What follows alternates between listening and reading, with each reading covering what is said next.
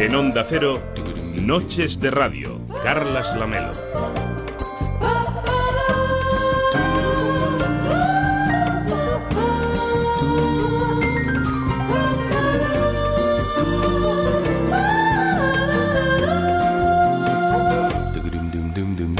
¿Qué tal? Muy buenas noches. Hoy venía caminando por la Rambla y pensaba en los críticos de cine. ¿Qué personajes más insólitos? ¿Cómo debe ser su vida? Me pregunto. ¿Serán felices en algún momento? ¿Le encuentran las migas, las mismas pegas a todo lo que se les cruza en el camino? Espero que no, porque si no, dudo que puedan ser felices a lo largo de su vida. ¿Os los imagináis ahí en la oscuridad de la sala, expectantes ante la pantalla, a sabiendas que seguro que no les gusta casi nada de lo que van a ver? Son casi como la suegra que llega a casa con la misión de torpedear la cena con algún reproche o ese cuñado insolente que sabes que a la que te despistes va a sacar a relucir algún defecto o alguna conversación pendiente. Persistentes como son en la búsqueda de la perfección los críticos, seguro que muchos se han cogido la baja después de ver Emoji la película. Cuesta encontrar alguna frase positiva de la película vertida desde la atalaya de la crítica en cualquier periódico, revista o página web. Qué duro debe de ser que te manden a verla para escribir sobre ella. Si, como dicen los críticos, es visualmente fea y poco creativa, padece de una nefasta influencia de la animación japonesa con su humor infantiloide y el empeño de hacer fábula edificante con una desgastada premisa del patito feo, los críticos no se están de nada a la hora de calificar a Emoji, dicen tiene un solo mérito, se las arregla para ser incluso peor de lo que parece. Los más alarmistas advierten, no se debería dejar ver The Emoji Movie a los niños. En Estados Unidos, que no se cortan, un crítico de New York Daily ha dicho que The Emoji Movie es una gran y humeante, es un gran, perdón, y humeante montón de mierda. Otro dice que es una completa pérdida de tiempo. Pocas veces se ha suscitado un consenso tan unánime en la crítica. Al final, y mucho me temo, puede convertirse en una cinta de culto, como The Rocky Horror Picture Show. ¿Os imagináis colas de gafapastas en un cine en versión original haciendo cola para verla de nuevo en una sesión golfa del viernes por la noche, con ese incesante cacareo impostado sobre el séptimo arte?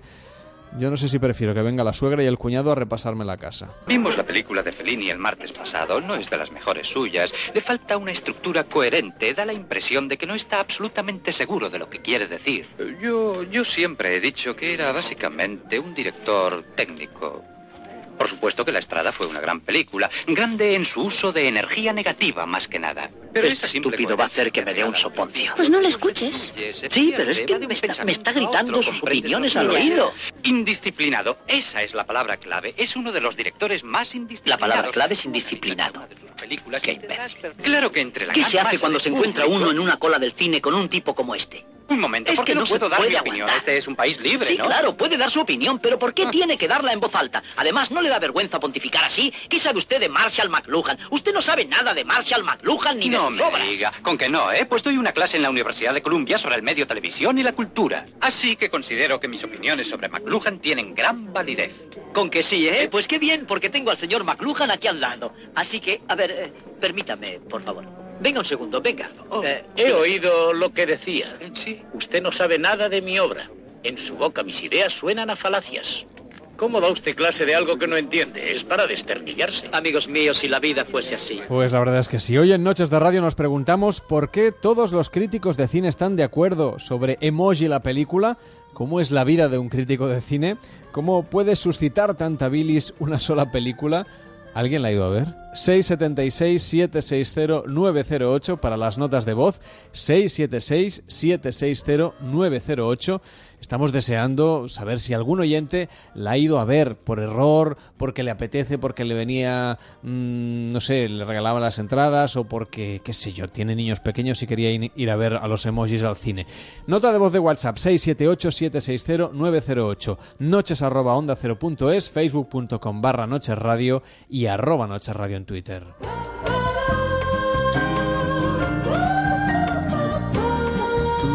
Cada noche en Onda Cero, Noches de Radio, con Carlas Lamelo.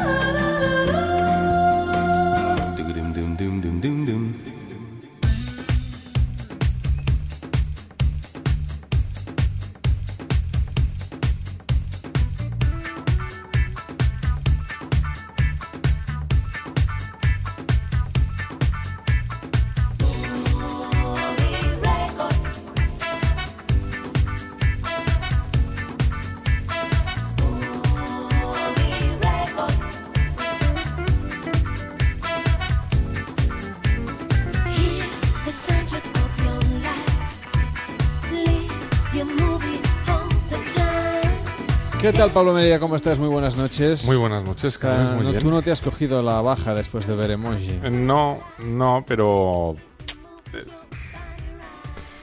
Eh, Lo llevas como puedes. ¿no? no, no, es que. eh, te- Tenemos te- asistencia psicológica. ¿eh? Tengo que. Tengo que hacer una confesión. Cubierto por el seguro. No, no, no me la hagas. Déjame que salude a David Servalló. Vale. ¿Qué tal, David? ¿Cómo estás? Muy buenas noches. Buenas noches. Bueno, Emoji la película. ¿Qué te parecen las críticas que hemos leído? Nadie... eh, Bueno, yo he visto críticas de 0 sobre 5. Cero estrellas. Sí, sí, sí, sí. Esto, algo, esto cuesta de ver. Mm, No, no, no te creas, eh, no, no es tan raro. Sigue A ver, es siempre rara hay, la- hay- hay la algunos críticos que son muy bordes y que no vamos a poner nombres sí. y que ya sabemos cómo son. Pero Sí. que toda la crítica, que, que viendo el tráiler, yo no he visto la película, pero viendo el tráiler ya me puedo imaginar por dónde va la cosa. Pero es que mm, hay, hay un- una serie de, de- de- de entrecomillados que podríamos poner aquí en el programa, algunos los hemos comentado, que es que, claro, te dejan patidifuso. Ya, ya, ya, ya, ya. A ti no te extraña, ¿no? No, ¿Quieres que escuchemos el tráiler? sí. Venga, para darle un poco de alegría a la cosa, que hay, hay grandes actores españoles poniéndole la voz a los emojis. Vale. No solo está Mario Vaquerizo, también está Kim Gutiérrez, por ejemplo. Jolín, ¿Te apetece? venga. Vamos allá. Bienvenido al mundo secreto que hay dentro de tu móvil. Donde los emojis vivimos y trabajamos. Aquí cada uno cumple una función y tenemos que estar siempre a tope. ¡Mensaje entrante! Vamos con va. ¡Ah! ¿Quién yo? ¡Ah! ¡Le está dando algo! ¡Se ha equivocado de cara! ¿Qué es esto? Tengo que arreglar este móvil. Esto no había pasado nunca y Alex ha pedido hora para borrar la memoria del móvil. Si Alex elimina la memoria, nuestro mundo desaparecerá. No pienso esconderme. He metido la pata, pero lo arreglaré. Creo que lo arreglaremos. Basta con ir a donde ningún emoji ha ido antes. ¿A la nube? Atajaremos por unas aplicaciones. ¡Nadie ha salido nunca de la ciudad! ¡Nos perseguirán robots! Es este? ¡El mejor sitio del mundo! Bueno, y entonces, ¿qué hacemos con esta película? No es la propuesta de la semana. Normalmente, bueno, abriríamos con la mejor película. Tampoco es que esta semana haya mucho donde elegir. La semana pasada tampoco. Llevamos dos semanas que son verdaderamente un infierno cinematográfico. No, no, Que tampoco sí, es eso. que, que no, no. sí. La, la semana pasada eh, estaba la de Atómica, que a mí me parece que es de lo mejorcito de- del verano. Y esta semana tenemos al- una que no está mal. Una no, no es, mal. no es esto de emoji. Esto de No, emoji ya, ya, no, ya. No, no, no, esto no. Bueno, eh, a lo largo del verano tienen que ir entrando cosas así para los niños. Lo que pasa es que es verdad que este es un proyecto que por eh, las características, ¿no? E incluso la temática, eh, claro, en realidad es una cosa para niños muy pequeños que habla de los emoticonos de- del móvil, ¿no? Y que se inventa un, un mundo donde viven estos emoticonos. Que, Que, es que recuerda un poco a lo de eh, In- Inside Out, ¿no? La película que ya de sí, Disney de, las, emociones. de las emociones. Pero mal hecho, digamos. Sí, sí. Bueno, mal hecho. A ver, da de sí lo que da de sí, claro. ¿qué, qué Es que, a ver, los, emo- los emojis tampoco son muy bonitos. Es decir, tampoco es que sea... Claro, a ver, yo creo que no es una cosa que, que a la cultura eh, del momento nos haya aportado grandes cosas. Lo de poder poner caritas sonrientes y caquitas y tal. Entonces, eh, que, que alguien diga, ostras, a raíz de esto podemos hacer una, una película de animación y encima para niños. Eh, claro, a ver, es un poco complicado. Todavía nos estamos recuperando de lo de eh, esto de las salchichas, que, que- que ya hacer una, una película de un paquete de salchichas Frankfurt era un poco complicado, ¿vale? Bueno, Y- aquello era un despropósito. eh, sí, Bueno. pero por eso Pues te digo que... no- que Era propósito. Mi madre se la puso a mi hijo por, por, por descuido Ah, oh, Dios. y la tuve que quitar en el minuto dos. Dios, cuidado, es que no era para niños además esa. Pero esta sí... no, por eso, por eso. O sea, porque, porque vamos... eh, Ya, ya. Espectacular. Sí, espectacular. Se- era un auténtico Yo os despropósito. quería proponer un juego, ya que es, es evidente que es tan mala. O Sí. sea, porque, por ejemplo, cuando tú ves películas, peores películas de la historia, muchas veces son películas que han intentado ser parodia. Por ejemplo, algunos dicen epic movie. Algunas Mm. Sí. de estas que dices, bueno, como es de parodia, es de gags, si los gags no funcionan, tú puedes entender que es malísima porque no ha conseguido su función. Pero ¿por qué no jugamos con los, con, con los que estamos aquí, los oyentes, que nos digan la peor película para cada uno de ellos y a ver si sería peor o no incluso que, que Moji, que es la abreviatura de mojón, para que nos vamos a engañar, que es el término eh, en inglés que debe usarse para decir la caquita de Facebook. Para Bueno, pues que lo han, lo han dicho algunos críticos, es decir, literalmente con todas las letras, los críticos americanos que, que a veces son más directos y se, se están menos con remilgos, bueno, es que no hay... Cuesta encontrar alguna frase positiva eh, dentro de cualquier crítica. Ya no te digo una crítica positiva, que yo no la he encontrado. Ya. No, no, yo tampoco eh, conozco ninguna crítica positiva. Eh, Tampoco sé si los críticos ya se entiende que la animación pues No, a veces no, cuesta no, que, le, que les entre si ya se ve que es una cosa como medio tontaina. También sois un poco, bueno, yo sé que tú eres más cronista que crítico, pero eh, a veces también un poco de impostura, ¿no? No, no, ¿En no creas. gremio no? no, no, no creas. Yo creo que al contrario, ¿eh? la animación se recibe con interés y se valora cuando hay películas de animación interesante.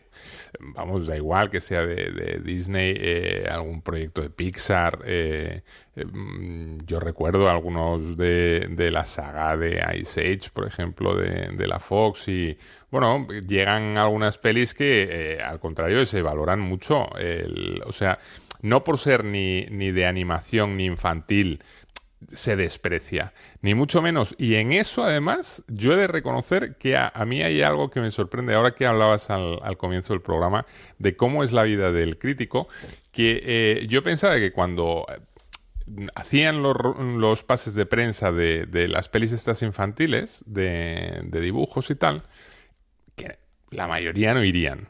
¿No? Porque yo pensaba, Sí, sí, se, sí. La, se la saltarán. Pero hay que ir, claro. ¿Cómo? Y con bastante asistencia, ¿eh? O sea, mm, yo, uno de los pases de prensa más eh, mm, poblados que, que he visto en los últimos años fue el de Frozen. Mm. En Frozen eh, había una cantidad de, de prensa un poco asombrosa. Eh, que no la hay, a lo mejor, para, para otro tipo de. Bueno, de luego la películas. película le fue muy bien. Quizá Sí. es que los críticos ya intuían que la princesa Elsa y la princesa Ana iban a tener mucho tirón. Quizá ahí es donde yo me revelé realmente como que no tenía futuro en la profesión, porque yo salí de Frozen diciendo, menudo coñazo. Y, y luego me estrellé. Eh, estas Sí. cosas eh, a veces pasan. Pero bueno, eh, No, pero aquí no te vas a equivocar. no, no, no, no. Tú tranquilo. con- con emojis Puedes estar no. tranquilo, Pablo, que con emoji parece que hay un con cita un, en fin, una unanimidad inédita seguramente en el mundo de la crítica cinematográfica. Pero sí que es verdad que también te quería comentar que yo detecto este verano, no está siendo un verano muy potente, ¿vale? Y entonces quizá, quizá a los críticos se les está poniendo un poco a prueba la paciencia, ¿no?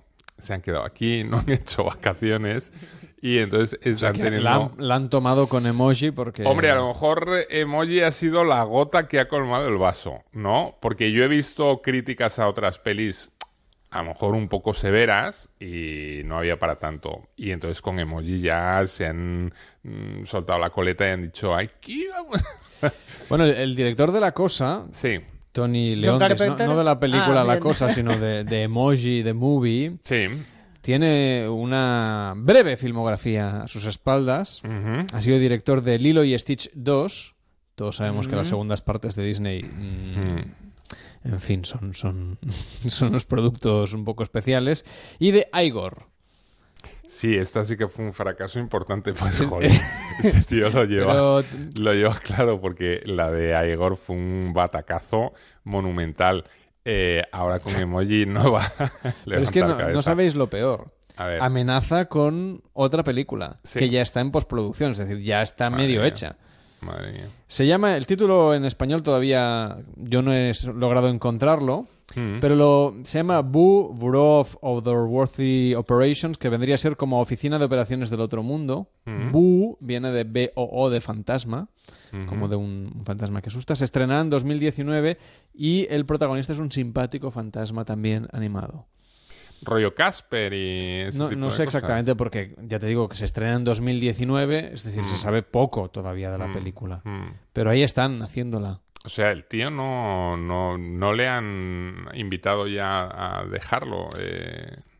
No, no, es decir, la, la industria sigue creyendo en sus, en sus artes. En su después de. Lilo y Stitch 2, Igor y esta de Emoji de Imagino que los directores de, bueno, de las productoras le envían, bueno, que te vamos a despedir. Él contesta con un guiño, guiño flamenca. Y, y claro, no se atreven a despedirle porque les hace gracia y va haciendo películas. Pero bueno, como algún día eso se tendrá que terminar eh, la tontería. No, pero esto hay que investigarle porque este Leondis Sí, síguele ser- la pista, síguele la pista que nos va a dar grandes momentos familia, cinematográficos. no, no, pero este debe ser familia de algún magnate de- del cine o algo así. Hombre, a ¿no? ver, que te encarguen Lilo y Stitch 2 tampoco es... No, no, pero que hagas un fracaso como mm, Igor y, y luego Emoji y todavía tengas un proyecto, es raro, es raro, ¿eh? Eh, no, no suele ocurrir. A Pero no solamente atesora fra- fracasos como director, también como guionista. Mm, Porque es el protagonista de El Emperador y sus locuras, que también es una película de Disney del Mm. 2005 que tampoco le fue demasiado bien. ya, ya. Bueno, tampoco quieres ahora hacer eh, sangre con el pobre. Hombre, León si pudiera le llamaba ver. para que nos con- se defendiera aquí en Ya, directo, pero... Ya, mm, no sé. Yo creo que esto además seguramente...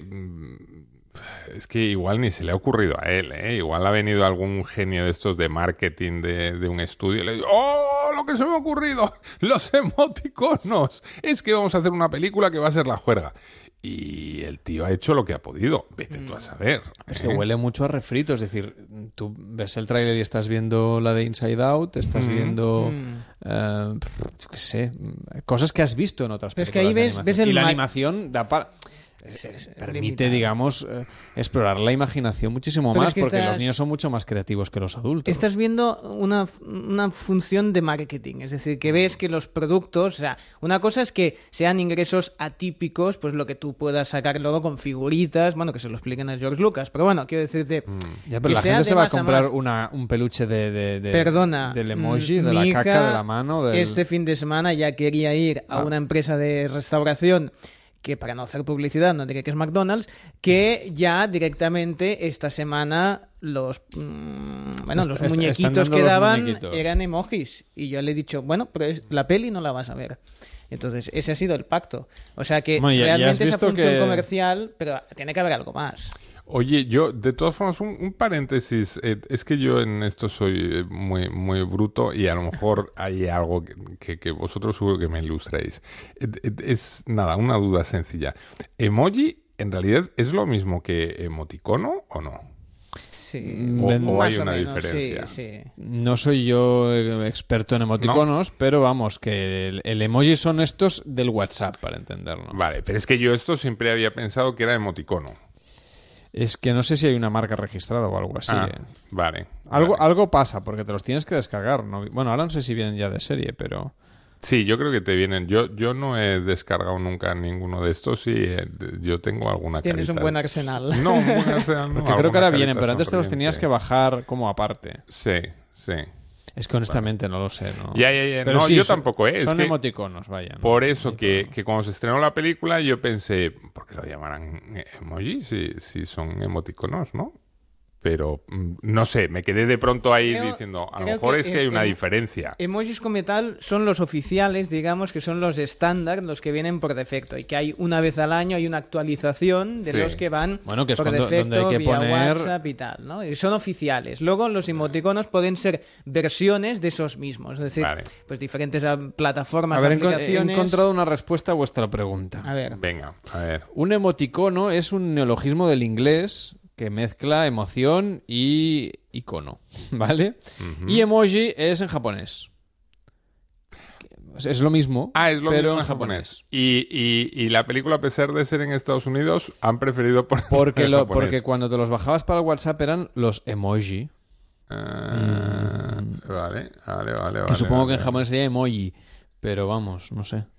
Vale, vale, vale. Bueno, sí, sí, yo, a, a mí ya, sepas. ya me vale. Sí, sí, yo creo que es. eh, ya, ya está, ¿eh? Yo, vamos, que me veo más tranquilo de, de lo que he llegado. Eh, bien, ¿vale? Y esto, en teoría, los niños eh, pequeños ya lo tienen que conocer. O sea, por ejemplo, es que los míos ya no entran en esta, pero, pero mm, los vuestros ya, ya saben de qué va esto, ¿no? Hombre, el mío emoticonoso aún no manda, ¿eh? Mm, no, bueno, es que ya forma parte de la cultura con la que crecen. O ¿Sí? sea, ya sí, sí, sí. Entonces, estas imágenes, la, la, la flamenca, bueno, ahora la paella, que es un nuevo emoji. eh, que por cierto, en la portada en, en España incluye la flamenca y en la versión internacional, que es una suma de, de diferentes emojis, no sale. Quiero decirte que han hecho hasta campaña de marketing. es que yo el otro día estuve mirando los emojis que hay Sí. Y hay cosas que pienso, ¿en qué contexto usas este dibujo? Claro. Es decir, ¿con qué- ¿en qué conversación metes? Hay cosas rarísimas, pero bueno. Tenemos mensajes de Twitter. Dice Chuan Ortega. Perdona, Carlas, pero El Emperador y sus locuras es muy divertida, como vosotros. Sí, sí, divertida es. Yo lo que digo es que cinematográficamente no funcionó. No, es decir, no, que es un fracaso No, no, para. Disney. No, no, no. Hay que... Tú eres un defensor del Emperador sus Aquí hay que darle... No.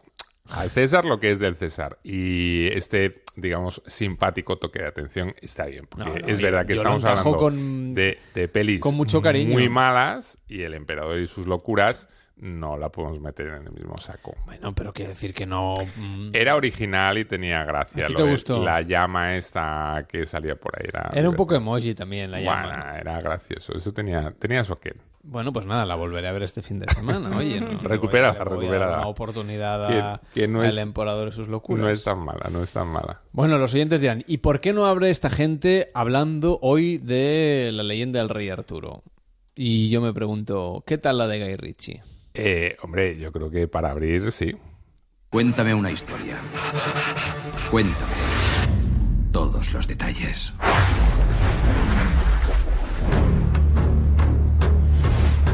Me desperté ¿Dónde estabas? en una pesadilla. ¿Qué ocurría? Dime. Los chicos y yo nos ocupamos de unos asuntos. Para, para, rebobina. Te has olvidado de algo. ¿Vas a escribir un libro? Y vivieron felices y comieron perdices. De eso nada, Arturo.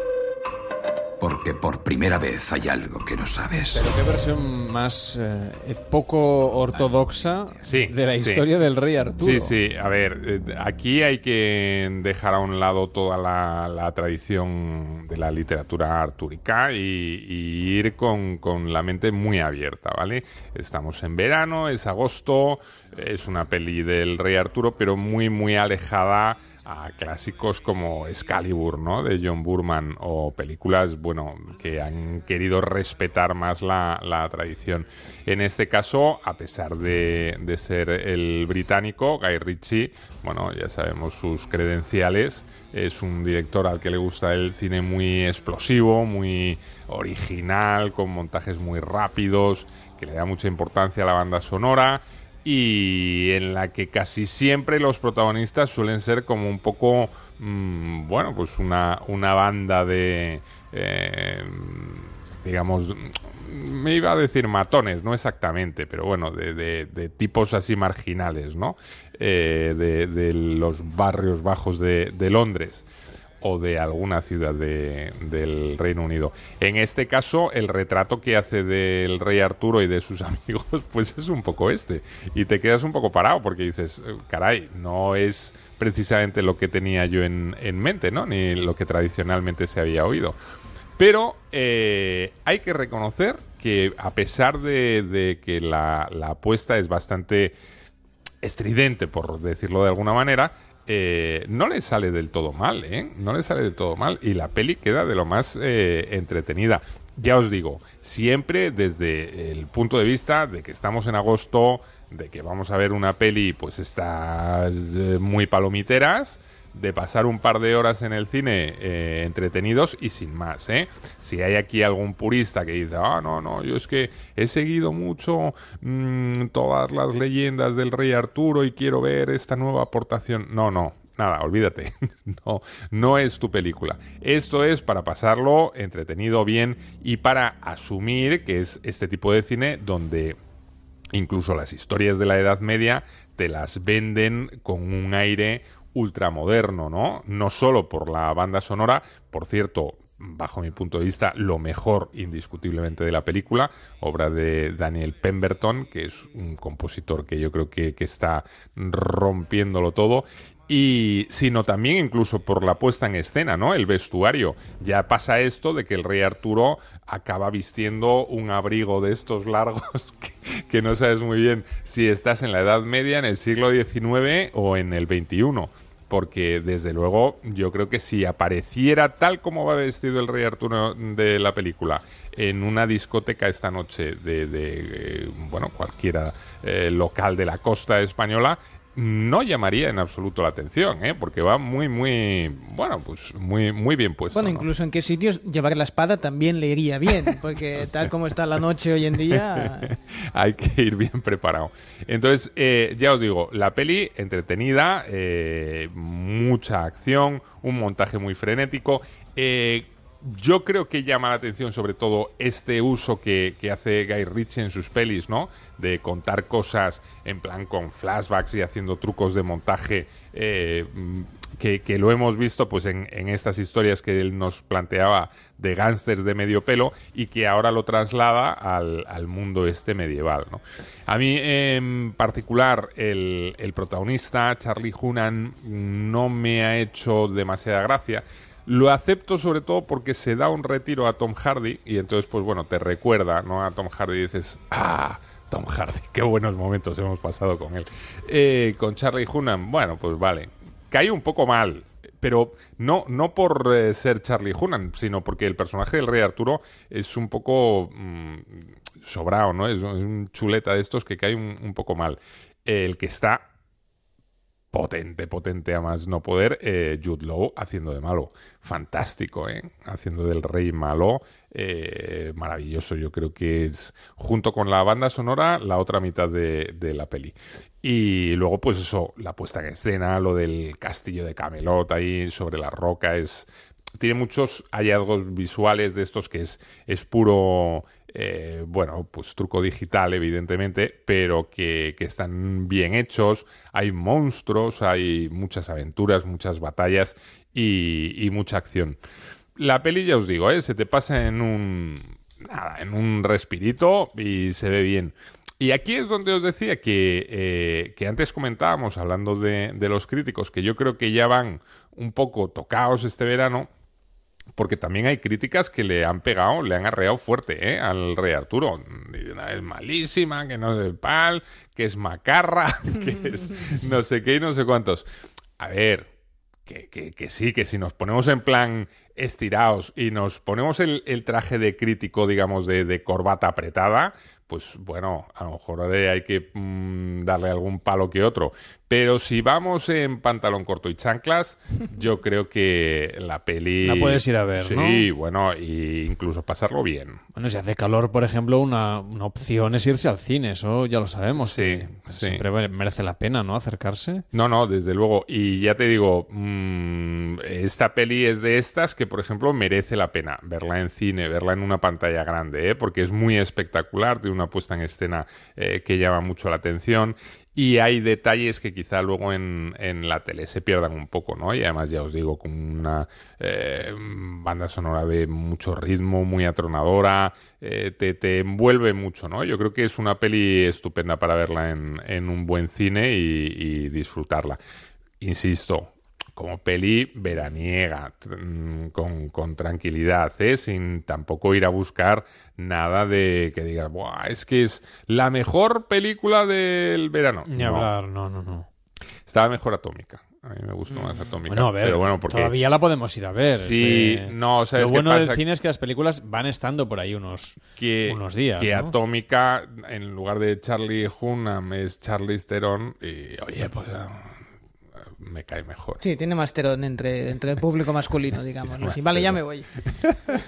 bueno, Cervello, entonces no te apuntas a ver la del Rey Arturo. No, no, porque os iba a preguntar. Veo es que, que no Pablo, la está, está haciendo un esfuerzo, lo veo, para, para bueno, que alguna podamos ir a verla, de, dado lo que, lo que te están dando, Pablo, Pero que es sé que que la industria te están le- haciendo una, una jugada. La Yo- industria del cine le unta mm, No, muy no, bien. pero- No, no, no, no, no. Sí que es verdad que yo, si llego a saber bien, no estudié bien la, la programación de estrenos de este verano, porque si no hubiera pedido eh, intervenir en otra sección. Sí, que hable de otras cosas. venido a hablar de jardinería, Sí, por de, ejemplo. de ¿no? jardinería me hubiera encantado, porque claro, fíjate qué cantidad de cosas puedes contar y sin embargo, fíjate qué pelis. Pero la pregunta es, dado que, bueno, bueno, para ser verano, para el nivel que hay, se puede dejar ver, pero lo, lo- lo clavan igual, ¿no? Hasta las palomitas te las Sí, cobran te, igual. co- te Sí. cobran O sea, igual sí. 10 euros, tanto si vas a ver emoji como si vas a ver Dunkerque. Sí, no, lo que pasa es que... a- Ese es el tema. A ver, a ver, lo que pasa es que en verano eh, mm, todavía, a pesar de que estemos en agosto, siguen haciendo algunos cines sus promociones no, y, y- sus cosas. Oye, que te ponen aire acondicionado, que en verano Eso sí. está muy cotizado. Que, que- que se pueden recurrir a, a- todo tipo de, de- iba a decir triquiñuelas, que no es tanto, pero sí, bueno, agudizar un poco el ingenio para que determinadas pelis, si tú tienes dudas, pues el Rey Arturo puede ser de miércoles, ¿no? Que es el Mm. día del espectador y dices, bueno, pues tampoco me exige una inversión tal. Pero que en serio, que no, no es, no es emoji. No, no. no es emoji. Yo creo que puede tener un vistazo, ¿eh? Que no, no es. No es, no es una mala peli. Pues venga, hacemos una pausa en Noches de Radio a la 1 y 33, las 12 y 33 en Canarias y a la vuelta hablamos de descontroladas. Este verano, Noches de Radio con Carlas Lamelo. Y ya puede disfrutar de la increíble linterna táctica Commander XL, la que utilizan las fuerzas y cuerpos especiales de muchos ejércitos y la policía de Estados Unidos. Hasta ahora solo estaba disponible para ellos, pero ahora, gracias, no podía ser de otra manera, a publi.com, usted puede beneficiarse de todas sus ventajas. Solo la puede adquirir llamando ahora a publi.com, ahora al 902 180 190. Ramiro López, ¿qué tal? Buenas noches. Buenas madrugadas, un saludo con, muy cordial, Javier. Bueno, a ver, yo la Commander me trae loca este verano, me trae loco este verano. Ya ¿Cómo sé, es? sé. ¿Cómo es? Explica bien cómo es esta Commander XL. Pues mira, es la mejor linterna que nos hayamos podido imaginar, es muy pequeña, resistente, de un acero inoxidable ultraligero, pero mira, soporta hasta que le pase un tanque por encima sin que sufra ningún daño. Es tremendo. Que ¿eh? tú te enfadas con ella, la puedes tirar desde más de 20 metros de altura, que no pasa absolutamente nada. Y Sí, en cuanto a, a fuerza y resistencia, pues mira, aguanta un verano en Albacete, con eso te digo todo. que es terrible, eso la es. puedes, claro, o Córdoba, te te puedes Sí, imaginar. O Toledo, que tampoco está Uf, mal, ¿no? Madre mía. Oye, la puedes congelar y sigue funcionando. Es recargable hasta desde el coche con una carga de larguísima duración. Ajá. ¿Y por qué es táctica? ¿Por qué le Pues, dice táctica? Mira, para que una linterna sea táctica debe emitir un, un rayo sólido de luz de 60 lúmenes por lo menos, ¿no? Sí. Y la Commander supera todas gracias a un sistema de tecnología militar de vanguardia y un exclusivo sistema de luz ultra brillantes que proporciona una luz que brilla hasta 900 lúmenes, ¿no? Qué bárbaro. 10 veces más que la mejor linterna táctica, ¿no? Esto hace que sea visible pues a más de 2 millas náuticas. Bueno, que es un faro. Faro, faro, prácticamente, más de 3 kilómetros. eh, Sí, sí. Que nos ponemos hasta estas horas de la noche y nos vemos. Te digo Sí, que estoy sí, aquí. Podemos hablarnos por código Morse, Javier. Eso, ¿eh? Como los antiguos, sí, señor. Exactamente, pues ya, dispone de función zoom, Ujú. anillo de luz roja de emergencia para ser localizado. Sí. Y luego lo más importante, tú ves que es una linterna, pero claro, es de las fuerzas especiales que tienen que llevar siempre consigo pues una serie de herramientas mínimas de utilidad para Ah, cumplir su misión. sí, y tú sí. no ves nada, pero va dentro del puño un cuchillo, un destornillador Phillips de cabeza plana, abridor de latas, eh, cuchillo dentado, tijeras, removedor de pernios. Ya, ya. Cortador de cinturón de seguridad y micromartillo por si necesitas romper el parabrisas o, o cortar el cinturón de seguridad ante una emergencia. Todo esto es de acero inoxidable. Bueno, vamos, que lleva, lleva la caja de herramientas dentro de la linterna. Un MacGyver, un MacGyver. Sale la- claro, claro. gacheto herramienta. Eso es, la Commander XL. Y háblame del estreboscopio. ¿Qué es? Pues mira, este estroboscopio es una función también ultra rápida de luz intermitente muy potente que ante una posible agresión ciega totalmente al posible agresor, desorientándole y poniéndolo en fuga. Es una función ideal para situaciones de emergencia. Yo te aseguro que me lo he puesto y Sí. me, me he pasado dos minutos Sí. y lo único que había era la luz pa, pa, pa, pa, pa, pardeante. Chap, chap, chap, Una luz cegadora. Sí, sí, no veía absolutamente nada. Sí, señor. Hay que activar, solamente hay que activar el botón de protección en un momento determinado que sales por la noche, que transitas zonas oscuras o que algún ves a alguien que va merodeando te, te va siguiendo y Que no te fías, no te voy a dar una dosis de estroboscopio. Sí, sí, pues ahí lo llevas, ahí lo llevas. Ahí. Bueno, y entonces, ¿por qué me debo comprar ya una linterna Commander XL? Pues mira, por seguridad, por precaución ante una situación de peligro desconocido, no debe faltar en nuestro hogar, en nuestra casa de campo, por supuesto en el coche, en embarcaciones y todos los que realicen actividades al aire libre. Y luego, como es tan pequeña, tan ligera, la podemos llevar en el bolso eh, porque nos sentiremos más seguros. Con Commander XL transformamos la oscuridad de esta noche en casi luz del día. Es como si llegasen los encuentros en la tercera fase y nos iluminasen desde el platillo volante. El pelotazo del verano, la Commander, no está a la venta, solamente se puede adquirir en eh, publi.com llamando al 902-180-190 y en publi.com. Y además supongo que con oferta, Ramiro. Sí, sí, que se den prisa porque se están agotando. ¿eh? Hoy el precio son 99 euros y esta madrugada vamos a poner 50 unidades a tan solo 49 euros y la segunda Commander por solo 30 euros más. Pídala rápidamente. Esta oferta es limitada. Les aseguramos que se agota enseguida. No se quede sin su Commander. Yo ya me llevo la Commander, querido amigo. 900-280-190 publi.com. Ah, y entrega expresa en 24 horas, Ramiro. Un abrazo enorme, cuídate mucho. Un saludo. adiós. Cada noche en Onda Cero, Noches de Radio.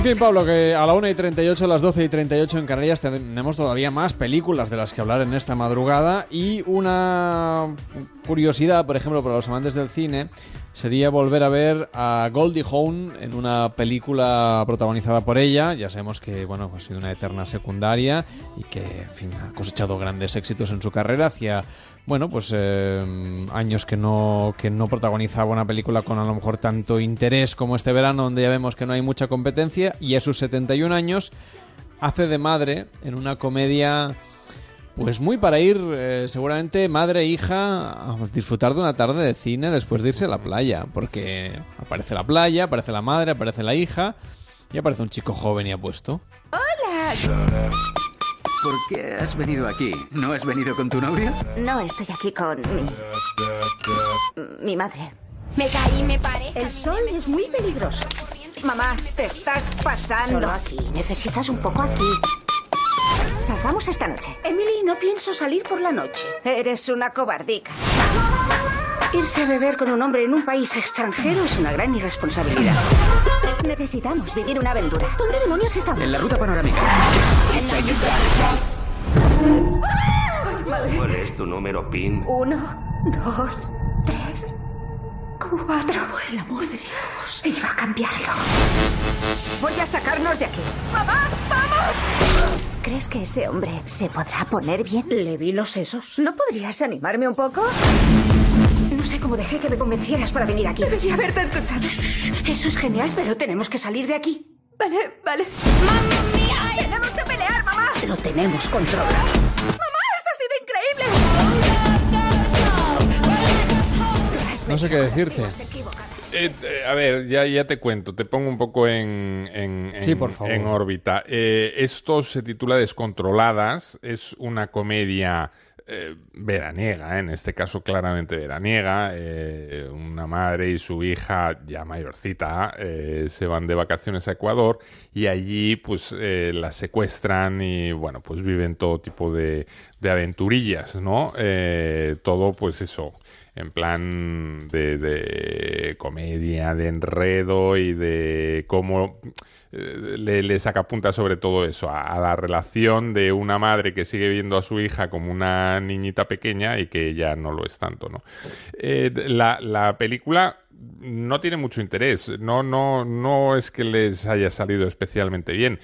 El- el- tema es que eh, yo creo que fue un, bueno, pues en, en este caso algún directivo de la Fox que tuvo la, la feliz idea de reunir a Goldie Hawn, que como tú bien decías, había sido, bueno, pues un, un mito de, de este tipo de comedias, ¿no? Eh, la habíamos visto en pelis eh, muy populares, por ejemplo, en los años 80, como fue La Benjamín, o, más adelante, junto a Mel Gibson, en Dos pájaros a tiros, eh, a tiro, perdón. Eh, bueno, pues era una actriz que, que s- tuvo su tirón, ¿eh? Y que, bueno, pues realmente tenía mucha gracia. Y ahora la recuperan ya muy, muy, muy talludita eh, para reunirla junto a Amy Schumer, que es una actriz que aquí es, es menos conocida que en, Estados Unidos. En Estados Unidos ha hecho eh, muchas cosas en televisión. Es una actriz que se caracteriza por ser así un poco eh, bastorra, ¿no? Que dice muchos tacos, tal cual.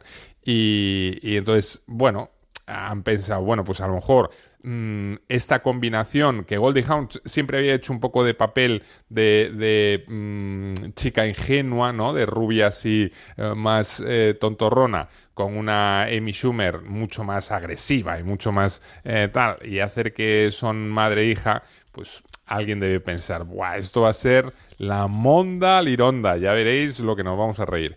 Y bueno, hicieron un guioncito sencillo, ¿vale? De, de esto de, bueno, pues un secuestro en, en un país sudamericano, que eso eh, en Estados Unidos gusta mucho, porque piensan que, que es lo más habitual. Y, y nada, y tiraron para adelante. Y ya os digo, resultado, pues 90 minutitos.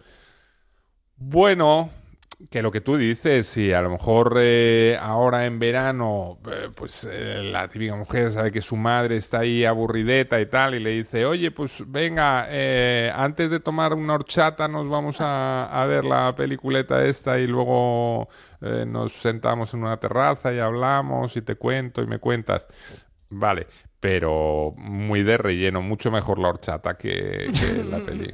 Y eso que esta semana ha habido polémica con la horchata de Starbucks, por ejemplo, que los americanos están llevando todo. Ahora han sacado una horchata que no lleva mm, chufa, de ahí la polémica. ¿Qué te parece? A mí esto me parece mal.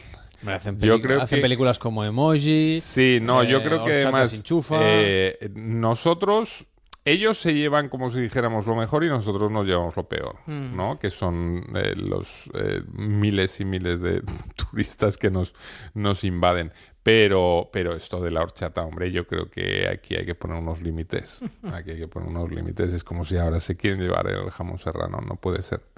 Esto es nuestro y... Y nuestro tiene que ser. Y nuestro tiene Solo que faltaría. ser. Vamos. Bueno, pues vamos a irnos de nuestro país, nada más y nada menos que a Italia, para disfrutar de una comedia italiana muy pensada para el consumo interno, pero donde podemos vernos muy identificados. Al final no hay tanta diferencia entre las bromas del sistema político italiano y las que No. tenemos nosotros, hablando de las distancias. No. Bien, la película lo gracioso es que se plantea qué pasaría si un político fuese honrado Mm. y, y go- y ganase las elecciones y se propusiese cumplir con el programa electoral. Las cosas tienen que cambiar en este pueblo. Al final la basura nos llegará hasta las cejas. ¡Qué vergüenza! La gente está cansada y quiere un cambio. Todos están contigo. Esto voy a conservarlos y controlaré que cumpla sus promesas. El cambio es posible. ¡Sí! Hoy, todos juntos, empezamos una nueva historia. Ahora que tu cuñado es el alcalde, ¿puede hacer algo? ¿Esto te parece la oficina de empleo, Marcelo? ¿Ah, no? No. Guardias municipales. Papá, ¿qué son los municipales? Están comprobando si todos los funcionarios están trabajando. ¡Eh, las tazas! A nosotros también nos han doblado el impuesto de las basuras. ¿Será cobro? Democracia. Así que yo, que soy el cuñado del alcalde, tengo que hacer cola como estos cuatro cretinos de aquí. Claro. Lo que hay que hacer es echarle. Pero se puede saber a dónde vais, los tres, y sin casco. A buscar a mi hijo a la escuela. Este sitio está reservado para mí. Me tomo rápido el café y bajo. Date prisa. Bueno, tampoco va a estar esperándome de pie. Bueno, ¿y qué pasa al final si resulta que sí, que el político es honrado y que quiere cumplir con el programa electoral, que hasta su familia tiene que hacer cola, por ejemplo, para resolver un trámite, que no hay no hay puerta de atrás, digamos. No, no, no. Eh, t- tiene, tiene gracia, ¿eh? porque la idea realmente es divertida y aunque es verdad que está ambientada en, en un pueblecito siciliano y es todo pues muy local, digamos, es muy fácil el verse identificados, porque eh, en este caso los, directores Salvatore Ficarra y Valentino Piccone eh, han dirigido a La Limón una sátira política en la que, bueno, yo creo que es que hay muchas, muchas cosas que, que nos, nos van a hacer reír precisamente por lo que nos van a sonar, ¿no? Eh, yo creo que aquí está muy llevado a la exageración, pero es muy divertido. Y eh, eh, básicamente lo que plantea la película es que eh, cuando en este pequeño pueblecito las cosas se han ido tanto, tanto de las manos, que la propia gente del pueblo apoya ¿no? la candidatura de un político que asegura simple y llanamente hacer cumplir la ley. O sea, no, no es eh, que sea ni un salvador, ni que vaya a hacer nada extraordinario. Simplemente decir, bueno, pues si tenemos la ley, una serie de reglas, las vamos a hacer cumplir y ya veréis cómo mm, Esto funciona. esto funciona. Y cambian las cosas, ¿no? De ahí el, el título de la película, La hora del cambio. Ya, ya veréis cómo esto cambia. Y claro, todo el mundo dice, sí, sí, sí, es que ya está bien, es necesario poner los límites y tal. Pero cuando eh, llega el momento de hacerlo y llega esta hora del cambio, los propios vecinos son los primeros que, que se quedan muy pillados y que dicen, pero bueno, eh, tampoco hacía falta cambiar tanto, ¿no? Y, y al final empiezan a hacer una asamblea diciendo que qué van a hacer, que con este, eh, este nuevo personaje lo, lo- se lo tienen que quitar de encima de alguna manera. Y algunos se plantean que directamente lo que hay que hacer es asesinarle para, para Pobre que las hombre. cosas Sí, sí, para que las cosas vuelvan a, a ser como antes. No, es eh, todo desde un punto de vista muy eh, disparatado, muy divertido, pero es una crítica que a mí me parece que es muy certera, ¿no? Es lo que realmente le da gracia al asunto, que, que no es un disparate sin sentido, sino que está en base a una serie de cosas que es lo que os digo, que, seguramente cualquier espectador de aquí eh, le va a resultar muy conocido y muy cercano eh, todo lo que nos habla. Eh, es una producción italiana muy sencilla, muy eh, bueno, que, allí ha tenido mucho éxito, pero que no es una gran superproducción y que sin embargo, pues bueno, eh, acaba resultando una comedia divertida, que, mm, teniendo lo que tenemos en pantalla no está mal. en un momento dado, pues poder echarse unas risas a costa de una cosa que no suele hacernos reír precisamente, que es la política. Pues yo me la apunto. Esta creo que no la voy a ir a ver al cine este fin de semana porque no voy a tener tiempo, pero me la apunto para, para verla más adelante. Para ¿por qué tenerla en no? Reírnos un poquito y, y todo esto. Vamos a ver también Milagro en Praga. Que, bueno, es una película que también nos lleva de viaje. En este caso, nada más y nada menos que de México a la República Checa. Amor, nos vamos a Praga.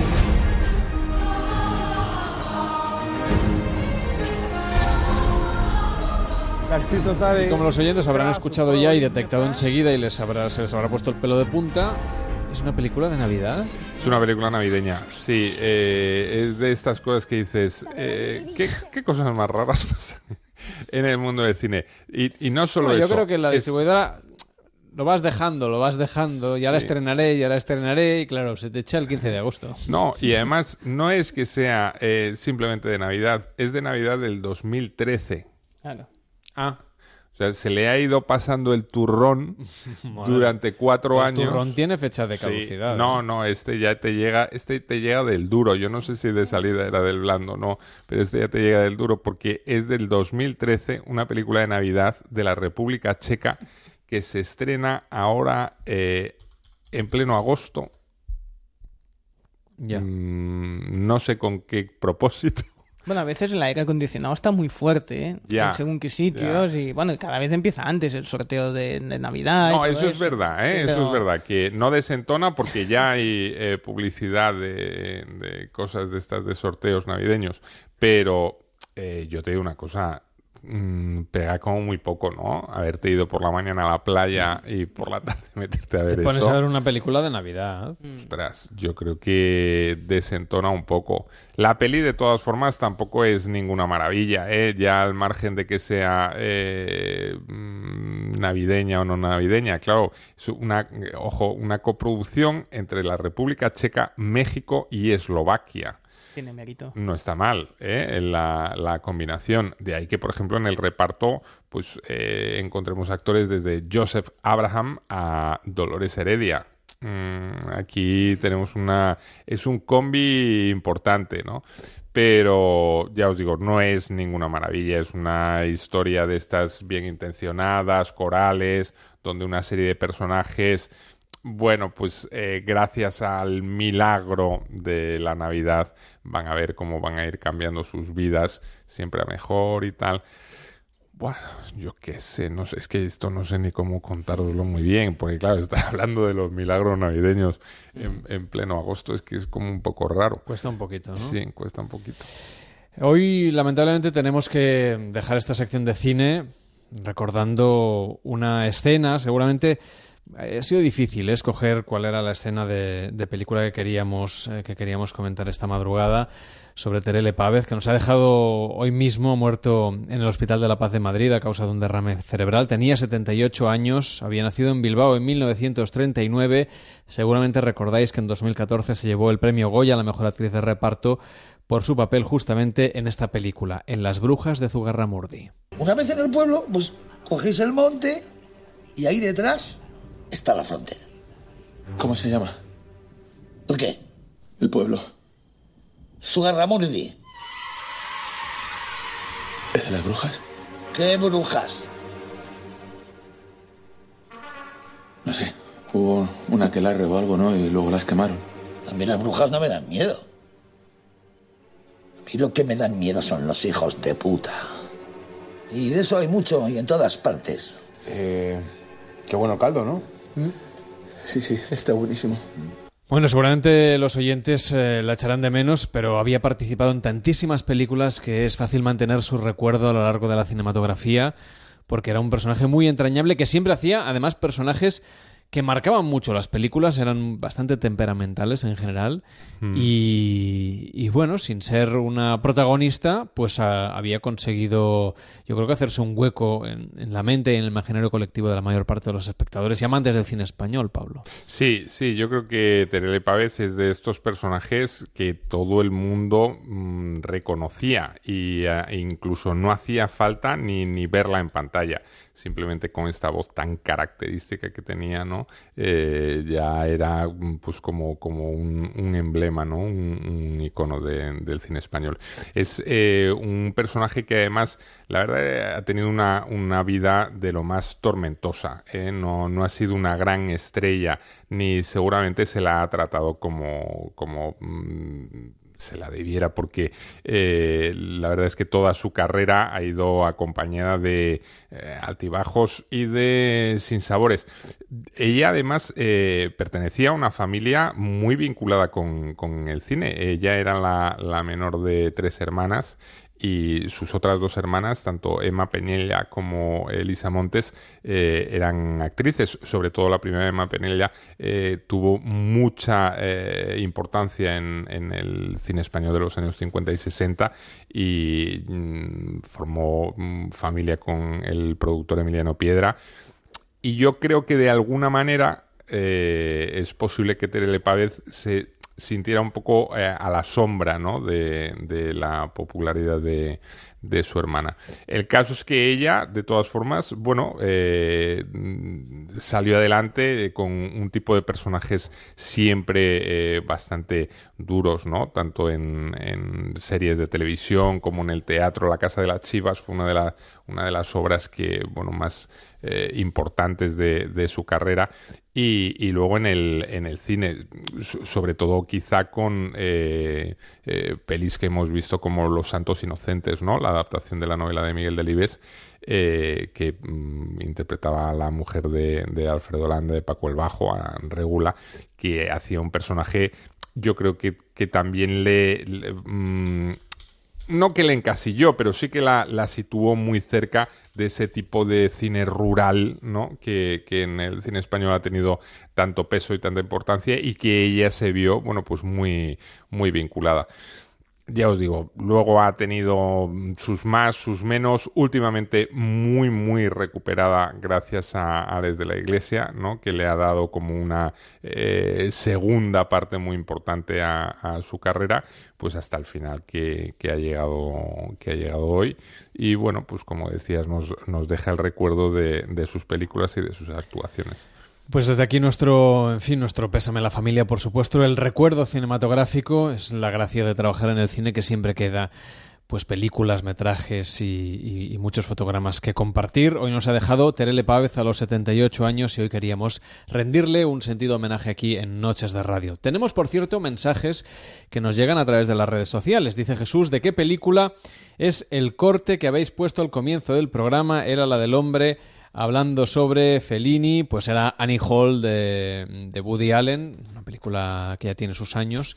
Incluso, pues el, era el doblaje inicial ¿no? de, de Woody Allen, no era Joan Pera quien le ponía la voz, en este caso, a, a, bueno, en fin, a uno de los directores que, por cierto, también prepara película para, para dentro de, de, muy poco. Y por cierto, también tenemos mensajes sobre la horchata de Starbucks. Dice Frigan que la versión de Starbucks es la centroamericana con canela y leche de almendra. Dice que la probó en taquerías de California. Efectivamente existe una variante latinoamericana de la horchata, pero en Valencia pues no les ha sentado muy bien. ¿eh? Leo, por ejemplo, en el, en el diario Levante unas declaraciones de, mm, del Consejo Regulador de la Denominación de Origen de la Chufa de Valencia que dice que bueno que, que, tienen todo el derecho de vender lo que quieran, que le pueden incluso llamar horchata, pero que claro, que hay gente que no que la horchata tiene que llevar chufa. No sé si tú eres muy horchatero o poco. Sí, y, eso que ya supongo que por edad no me cae del todo bien, pero sí. Es que la horchata, que tendrá que ver la edad con la horchata. Sí, hombre, pues que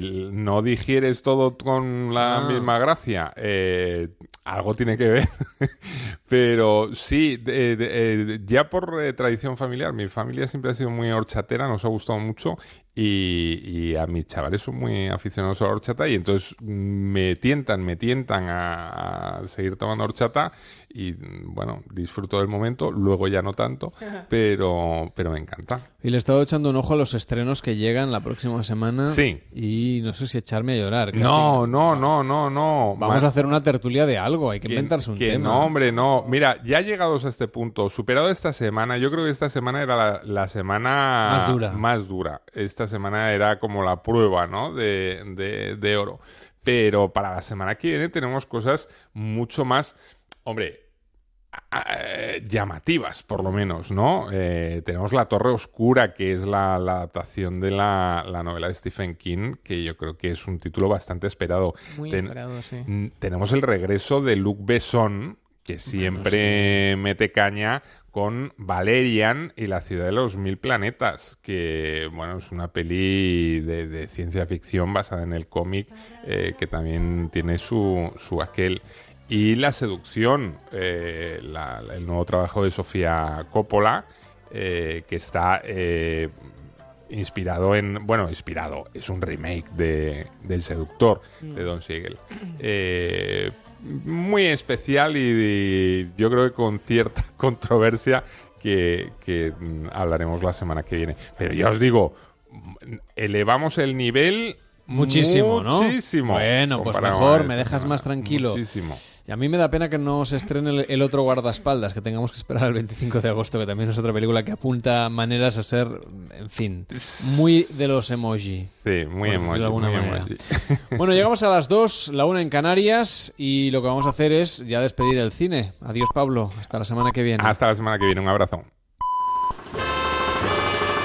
Llega el momento de la pausa, momento que recomiende aprovechen para juntar los aparatitos de mear con el la que tengan al lado, sea o no su pareja, que el roce hace el cariño y, el, y se hace cariño al andar, porque lo que es con el cine es imposible ser feliz, es misión imposible, la serie, no la película que no puedo soportar al bueno de, de Cruz. Igual hago eso y me hago un crucero.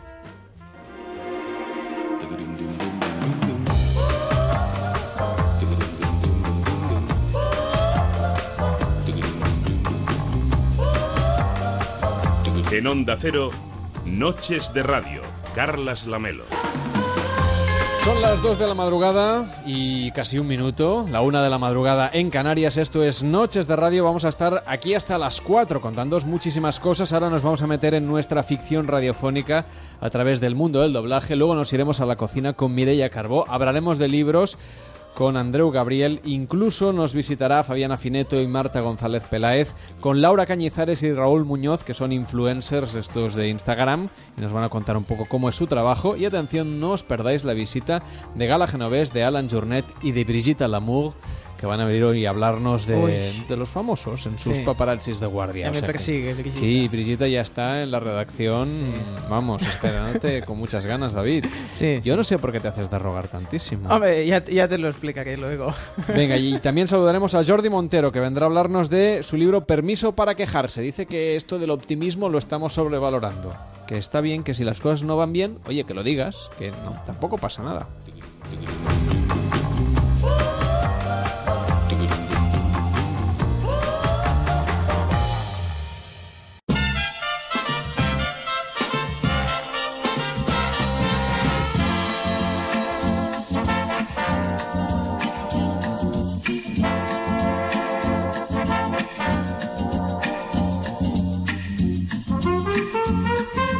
Somos bastante fans en Noches de Radio de Woody Allen, que además también de vez en cuando se deja, bueno, se deja caer por aquí. Sí, dejamos que pase, Nos sí. gusta que, que se venga, que se acerque, que nos diga unas cositas, que nos cuente. ¿Qué tal, Thais Buforn? ¿Cómo estás? Muy buenas noches. Pues muy bien, Carlas. Hoy vamos a hablar de la película Todo lo que usted siempre quiso saber sobre el sexo, pero nunca se atrevió a preguntar. Una Oh, película de 1972, que además estaba basada en un libro. Sí, es un libro de un, de un Sexólogo, doctor, sí. de un sexólogo, un doctor, eh, que se llamaba pues igual que, que- que la película, bueno, en inglés obviamente, Everything You Always Wanted to Know About Sex But Were Afraid to Ask, del año 72 también. Creo que era un poquito anterior.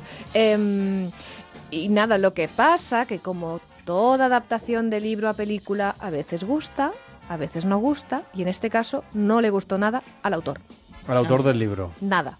Bueno, porque claro, era una comedia y el señor quería, debía querer ir, supongo, de, bueno, de experto en la Bueno, era materia. divulgación científica, pero lo que no le gustó nada es que se trató como un tema un poco trágico. Era comedia, pero nada le salía bien a nadie en el tema sexual. Entonces, claro, es como... Pero ahí yo creo que ya Mi libro no poco- ha servido para nada, ¿no? Claro, pero ahí sí que Woody Allen era su, un poco su tema trágico. Autobiográfico total, como casi todas las películas en las que sale, ¿no? Y de hecho sale, eh, está dividida en siete capítulos, o siete historias breves, que son los capítulos del libro, curiosamente, y sale en cuatro de ellos, quiero decir que, que sale mucho, ¿no? Ah, y Woody además Allen. en Woody Allen, eh, vital, joven, Hmm.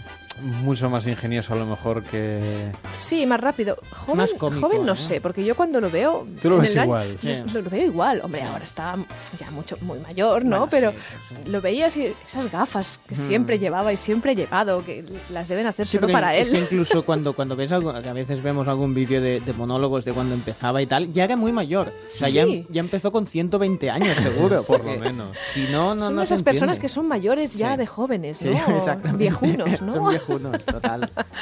Eh, pero bueno, es una película muy divertida, a mí también me encanta, la verdad es que es una película con, con, con hay amor, iba a decir amor absurdo, no, no es humor Sí. y también amor absurdo, Sí, ¿por qué sí, no? Porque hay- hay, ciertos capítulos que, bueno, no, no, voy, no voy a hacer spoiler, pero bueno, sale una oveja.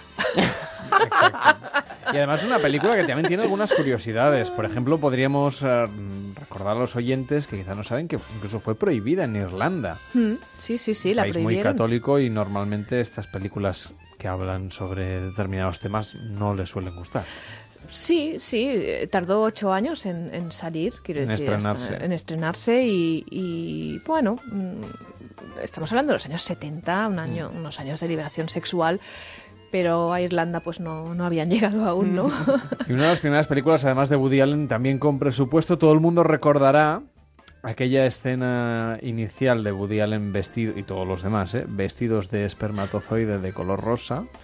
bueno, eran blancos, sí, ah, creo. no, es sí. sí, ahora Era- se me eran cruzado el- blancos. sí, claro, sí, como sí, lo- con, como- su, con su casquito y su... Llevaban hasta como una mochilita, como si se fueran de excursión. Bueno, un poco de excursión sí que van los espermatozoides. Sí, sí, sí. Vamos a recordar esa escena. Bien, parece que ya vamos. ¿Con qué nos encontraremos ahí fuera? Con lo que nos dijeron en la escuela, con un óvulo. Yo no quiero ir, estoy muy asustado. ¿Y para eso has hecho el curso de preparación? Sí, pero ¿quién sabe con qué nos podemos encontrar? Ya viste las diapositivas en clase. Hmm, Sí, pero ya has oído las extrañas historias que cuentan, como la de esa píldora que toman las mujeres, o la de que al salir te puedes partir la cabeza contra un muro de goma durísimo. Ah, eso son tonterías. ¿Y si se tratara de un acto entre homosexuales? Oye, a estas alturas no podemos dudar de nuestra misión. Además, recuerda que hiciste el juramento de que o fecundabas un óvulo o morirías en el intento. No, tengo miedo, no quiero salir de aquí. Vamos a imaginarnos cómo podía haber sido el, el doblaje de esta mítica escena. Obviamente no tenemos la voz de, ni del actor que le daba, interpretaba a Woody Allen en sus inicios, ni Joan Pera que le pone la voz en Sí, porque en era antes de Joan. Pera era Miguel Ángel Valdivieso, y un histórico del doblaje, y, Mm. y Robert Walden, que es el otro actor, lo hacía Claudia García. Bueno, como era una película de Miguel Ángel Valdivieso, es decir, la voz que prestaban a Woody Allen a Miguel Ángel Valdivieso, va a quedar algo más em, apañadete esta versión que hemos hecho, el cuadro de actores de Noches de Radio. Ay, cinco años en el Actors Studio para esto. A ver si grabamos ya la dichosa escenita del esperma. Que hacer el idiota no estaba en mi contrato. Bueno, Robert, ya te dije que la película no iba a ser muy convencional. Perdona, Woody. No recordaba que también eres el director y el guionista. ¿Te has encargado también del vestuario? No, no, eso ya no. Mi psicoanalista me lo prohibió. No quiero saber por qué. En fin, ¿grabamos ya? Sí, sí, claro. Eh, Claqueta, por favor. Hola, señor Allen. ¿Cómo está? Ah, pues muy bien, gracias. ¿Y tú? pues muy bien, ahora mejor. Eh, ya, ya lo veo, ya. Ay, qué cosas tiene, señor Allen. Lo de este tío es increíble. Es feo, es bajito, va vestido de espermatozoide ridículo y aún así liga con la primera mujer que se cruza con él. Bueno, aún no nos hemos cruzado, ¿verdad, Elizabeth? Por el amor de Dios, que esto pica. Eh, sí, sí, perdón. Eh, ¿Preparados? Todo lo que usted siempre quiso saber sobre el sexo y jamás se atrevió a preguntar. Toma uno. Oh, espero que no haya muchas tomas. ¡Acción! Bueno, es lo que decimos, Woody Allen triunfa entre las mujeres. Lo tenemos aquí además esta noche, como es habitual, que viene de vez en cuando. Sí, pero yo soy el, el de después, no, no el de antes. es la voz de Joan Pera, pero... Claro, no sé por qué. Hablaba cuando era más joven, tenía una voz de mayor, y cuando he sido mayor tengo una voz más joven. De viejo joven. Dios mío, no, no lo entiendo. Me estoy Bueno, le pasa parecido con las novias, ¿eh? Eh, También es verdad. Re- sí. regresión, regresión, Sí, ¿no? un Tirando para atrás. Lo reconozco, mm, pero bueno, de momento no me han detenido por ello. De momento, de momento. Bueno, hoy hemos hecho esta ficción radiofónica gracias al cuadro de actores que han prestado sus voces a Noches de Radio. Óscar Aragonés como Woody Allen, también David Sarballó como Woody Allen. El, el- el viejo joven. Exacto. No lo sé. Xavi Martín como Robert Walden, que hacía de espermatozoide número 2, y Sofía García, que hacía de claqueta. Hoy hemos tenido una claqueta femenina Claro, que tenía esa es- paciencia y el título es larguísimo. Larguísimo y encima Woody Allen se la intenta ligar. Todo lo que usted siempre quiso saber sobre el sexo, pero nunca se atrevió a preguntar. Gracias, Thais. Buenas noches. Buenas noches.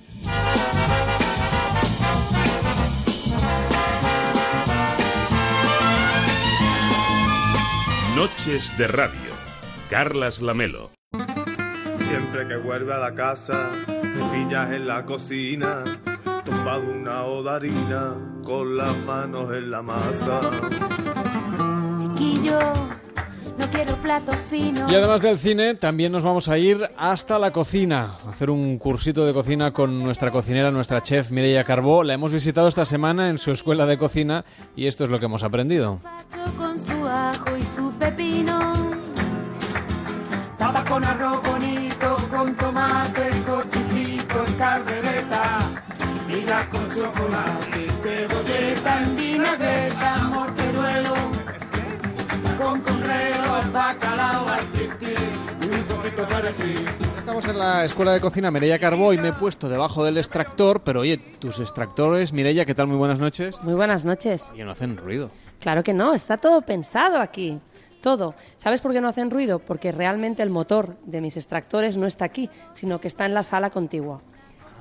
Ujú. Y además es- es- son muy potentes porque yo no soportaba tener una escuela de cocina y que te fueras oliendo a paella, por ejemplo, a tu casa. No, eso no está bien. ¿Lo apago? Sí, sí, sí, vamos a apagarlo porque esta era solamente para darle un poquito de ambiente. A ver, apagamos el extractor y ahora ya podemos hablar de cocina desde la Escuela de Cocina de Mireia Carbó, que estas madrugadas de Noches de Radio nos está sirviendo aquí de, bueno, de Cicerone para entender un poco cómo va la cocina y yo me he puesto así el traje de Bertino Osborne esta noche y quiero que me expliques cómo funciona tu vitrocerámica. Es una inducción. Es una Ah, inducción perdón. que es muy diferente. A Está ver, bien cuéntame la diferencia. Pues mira, la inducción trabaja por contacto. Necesitan tener una cazuela encima para que la inducción encuentre esa cazuela y caliente. Si no, no va. Si no, no va. Por eso la gente que se cambia de, Vitrocerámica. de vitrocerámica inducción tiene que cambiar las cazuelas, porque tienen que ser cazuelas que cuando cojas un imán y la pongas en el culo de la cazuela, se pegue el imán. Si no, la inducción no funciona. Es un truquito que va bien, ¿sabes? Te- hoy en día ya lo pone cuando compras la cazuela. Abajo hay una etiqueta que te pone mm, apta para inducción. Si no lo pone, no funciona. O puedes, puedes estropear incluso la inducción. Pero luego los cocineros dicen, o decís, no, tiene que ser de gas, Sí, porque tal. Sí, sí, sí. Yo prefiero el gas. ¿Por qué en mi escuela no lo hay? Porque ya era un problema añadido a, a toda la obra que hicimos. Y pusimos porque van con luz, simplemente por eso. Pero yo prefiero el gas para cocinar. Totalmente. Y la gente dice, oh, pero la gente, los, mm, eh, los cocineros en la tele, los cocineros en la tele están en un plató. Entonces, por eso hay también inducción muchas Lo veces. mismo que pasa aquí, primero es más bonito y luego, pues, eh, desde el punto de vista de la seguridad, de infraestructura, También. es más fácil, ¿no? También, también. El hecho de que no haya llama, piensa que aquí viene gente que sabe cocinar y gente que no tiene ni idea. Entonces, Porque, claro, ¿quién se apunta a un curso de cocina? pues hay de todo. Hay gente que cocina muy bien y quiere coger nuevas ideas, mm, aprender cosas nuevas, pasar un buen rato. Y hay gente que no tiene ni idea, y cuando te digo ni idea es ni idea, o sea, que no saben qué es un rallador de cocina, que el otro día nos pasó. Eh, Rallador es lo de rayar el tomate y ya está, ¿no? Sí, sí. Vino una chica que dijo, ¡oh! ¿Esto qué es? Y, y no había visto nunca un rallador. Bueno. Oye, hay gente de, de todo en este mundo. Por eso te digo, para que veas el, el- el abanico de, de- de gente diferente que, que puede venir a una escuela de cocina. Mi escuela es para gente amateur, ¿eh? o sea, no es para profesionales. Y es súper divertido porque ves, pues eso, una mezcla de gente, uno que cocina muy bien, otro que no sabe, otro que... Bueno, es, es, es muy chulo. ¿Cuánta gente metes tú a hacer un curso de cocina aquí? ¿El máximo, el aforo de... de, mm, ¿Cómo le llamáis esto? ¿Banco de cocina? No, 10, 12, 14, más no. Unas 12 personas cocinando aquí. O sea que si los de Masterchef o los de Top Chef en Antena 3 no saben dónde hacer el programa la siguiente edición, pueden venir a tu escuela. Sí, caben más, caben más. Yo lo que intento es buscar el número ideal de, de gente por clase, ¿no? Pero sí, sí, caber, cabemos más. A ver, Carles, tengo que decirte que estoy cabreadísimo, porque esta cocina no es un infierno, esta cocina es una maravilla. Aquí se cocina como los dioses. No, es que además viene Chicote aquí y no hay, vamos, nada fuera de su sitio. Si hasta la papelera no parece una papelera. ¿Has visto? No, papelera no es, es el, bueno, el contenedor Sí, de la... sí, sí, sí. Porque aquí papeles no tiras tú. No, no, no, no, aquí reciclamos. Bueno, reciclamos o intentamos reciclar, porque hay momentos que la gente lo tira todo y, y ya no sabes por dónde vas. Pero sí, sí, sí. Es, es así, tiene que estar limpia, tiene que estar ordenada, tiene que estar todo en su sitio. Es, yo soy muy ordenadita.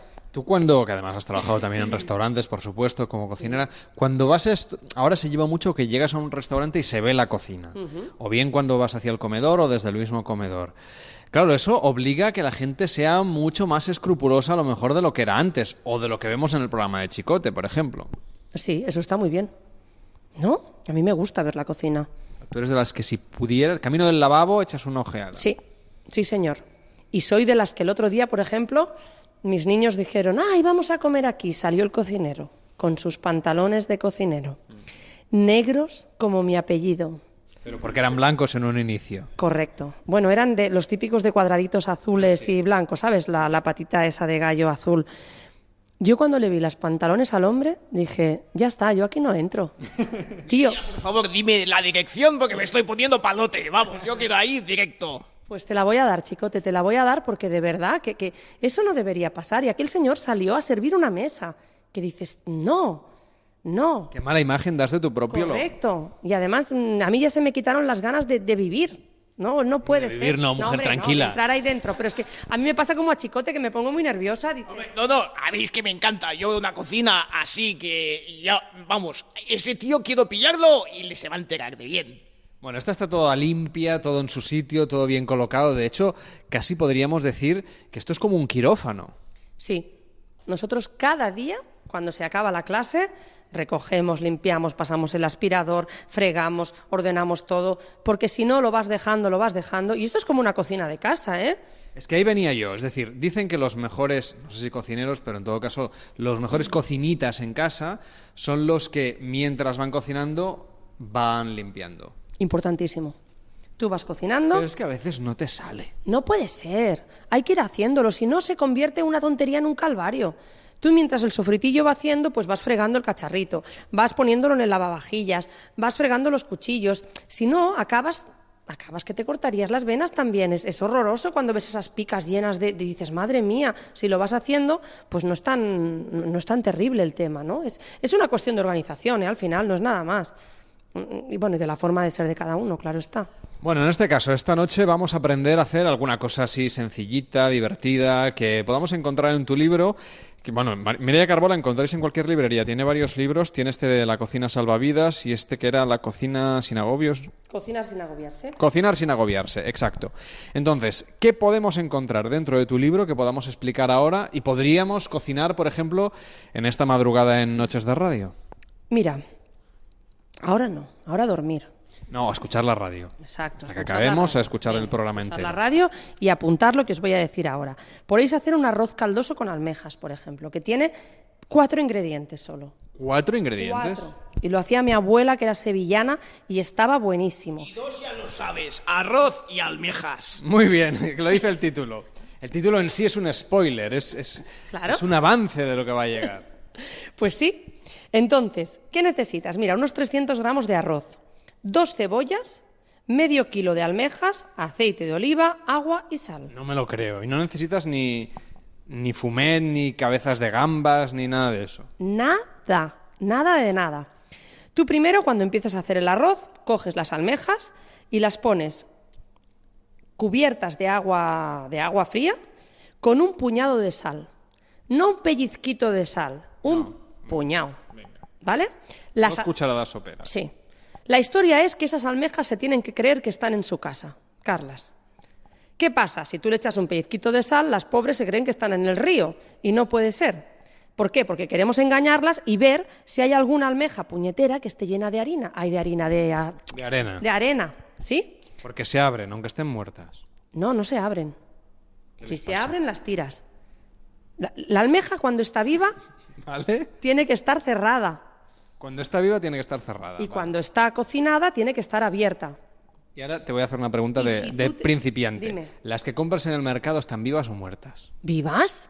¿Ah, sí? Claro. Yo no voy a comprar muchas almejas. Ay, mi madre, tengo un curso. A ver, Carlas, te tendré que explicar el tema de las almejas otro día con calma, tú. Pero a ver, si está viva, es muy importante que la almeja esté viva, tú, porque si no... eh. No, pero yo iba a las almejas, mm, ya me entendéis, las de mercado. Sí, sí, sí. Tienen que estar vivas y están cerradas. O sea, esa bolsa amarilla, porque es un- es una red amarilla, Sí. están vivas las A veces pobres. las tienen, sí, tienen que estar vivas, si no, no las compres. Y para saber si están vivas, están ¿Qué sé yo? El lenguado que está al lado, al lado está, muerto. muerto, vale, Oye, ¿yo sí. qué quieres que te diga? Sí, vale, vale. Y sí, si compras, pues eso, el- el- un bogavante, sí que ves que se mueve, porque caminan. Vale, ya te entiendo. Vale, o sea, Pues no, no sabía. vale. tú- tú los- las compras. Yo qué sé, los... ¿Cómo se llaman? Los mejillones están muertos, ¿o no? ¿Están vivos? ¿También? Claro, tío. Ay, ahora me siento fatal poniéndolos en la olla. Bueno, ¿Qué venga. dices? Ay, mi madre, a ver. Bueno, me compro unas almejas vivas, Sí, vale. Tú te compras ahí medio kilo de almejas, ¿vale? Y luego cuando llegas a casa las pones en un bol, cubiertas con agua y con un puñado de sal. Y metes la mano dentro del bol para disolver la sal. No te preocupes que no te van a, no te van a morder. No, no, eso ya me lo imagino. Muy bien. Los más pijos pueden comprarse las bolsas de agua marina que venden en, en algunos supermercados para... Bueno, si quieres, vale, pero no hace falta. Pero bueno, sí, va, venga. Agua con sal, muy Agua bien. con sal. Más barato. Luego, tú coges una olla. Las dos cebollas las picas o las rayas, ¿vale? O, o con un robot de cocina mismo también me sirve. Si no, las rayas, ¿vale? Pones aceite de oliva generoso en el fondo de una cazuela, una cazuela. Ven, que te voy a, enseñar cómo tiene que ser la cazuela. Las cazuelas de, de Mireia Carbó, pero oye, las tienes en la otra punta de la cocina, a ver. ¿Ves? Muy bien. Podría ser como esta. Esta serviría, ¿Vale? muy bien. Tamaño, a ver, vamos, ¿tiene el diámetro de debajo? Bueno, no. una para cuatro personas. 18 días. Ah, no, esto es el... Vale. No, esto es el, el- Sí, la, aleación. La aleación, que no me salía. Entre los dos hacemos uno. Sí, bien. exacto, ¿verdad? Tenemos medio cerebro cada uno. Entonces, eh, tú coges una cazuela, pues eso, grandecita, ¿vale? Hay que dorar esas cebollas. Escúchame bien, ¿eh, Carlas? Venga. Que queden casi negras, pero no quemadas. Y eso es tiempo. Tiempo y fuego muy bajo, Al principio puedes tener el fuego muy alto porque la cebolla suelta mucha agua. para que se evapore y demás. Muy bien, muy bien. Algo sé y algo hago ver que no lo sé. Vale. Un poco de teatrillo. Venga, de eso se trata. Entonces, al principio fuego alto para que evapore el agua y a medida que el agua va evaporando, tú vas bajando el fuego. Y ahí, pues yo qué sé, por ejemplo, mi inducción va del 1 al 12, ¿vale? Al principio lo puedo tener al 11, lo bajo al 9. Voy bajando y, y en un 4 o en un 5 al final puedo estar un buen rato. ¿Y todo el proceso cuánto tiempo nos va a llevar? Pues puede durar 35 minutos aproximadamente, o 40, ¿vale?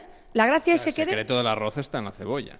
En este arroz sí. En este, sí, en sí, este, en en esta este. receta. Sí, es la gracia, la cebolla. Que te quede, pues eso, muy, muy dorada, muy dorada.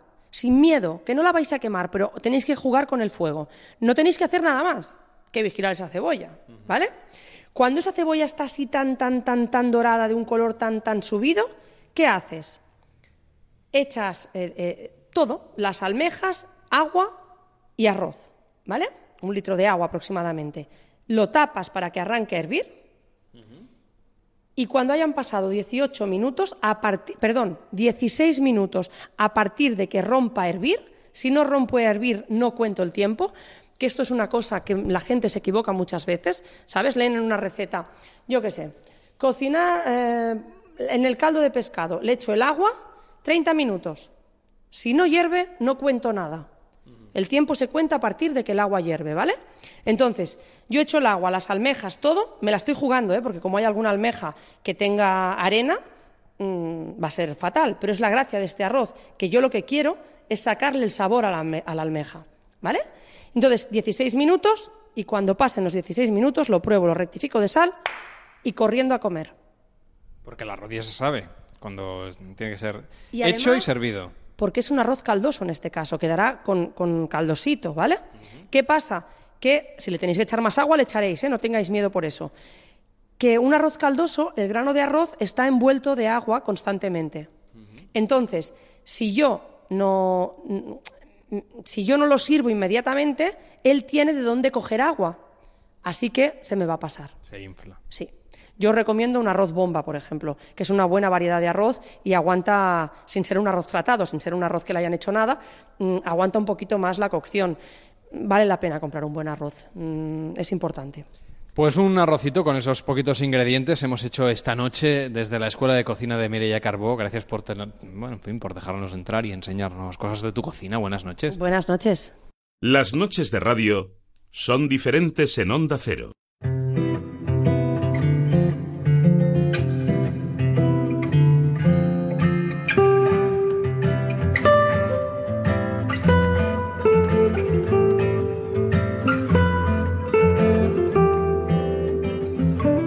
¿Qué tal, Andreu Gabriel? ¿Cómo estás? Muy buenas noches. Muy buenas noches, muy bien. Hoy vamos a hablar de cine, vamos a hablar de libros, De todo, vamos a hablar de, de las todo, dos cosas, de pero si dos de cosas. cine ya, ya hemos hablado antes. Sí, pero es que yo soy incapaz de no hablar de cine y literatura y de hecho de todas las artes a la vez, porque están relacionadas, claro.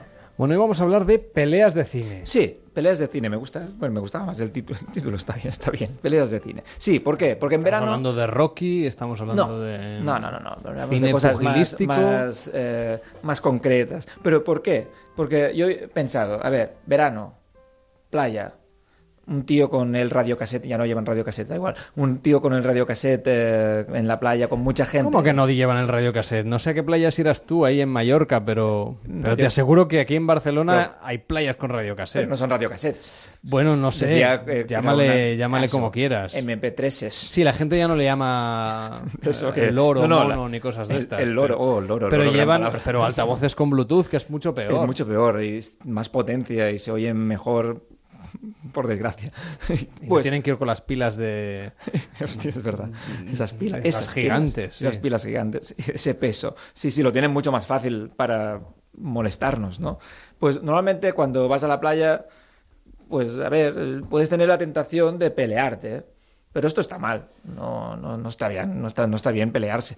Pero, como siempre, eh, la literatura o la ficción o, o el mundo que leemos y que vemos y, del arte eh, puede ser una solución para, para desahogarnos de, de estas malas intenciones y de esta mala leche que nos puede correr por las venas. Y por eso dice, a ver, ¿qué peleas yo recuerdo en la literatura y, y en el cine en este caso? Pues la primera es de literatura, aunque lo escribe un director de cine muy conocido, que es John Huston. John, Huston, que es eh, un director de, cine, empezó con el Halcón Maltés y ha hecho muchísimas películas, eh, entre ellas eh, Los Muertos, que, es una versión del, cuento de James Joyce. Escribió unos- sus memorias. Sus memorias, que se llama un libro, tiene un título muy, muy bonito, que se, llama, ah, que se llama A Libro Abierto.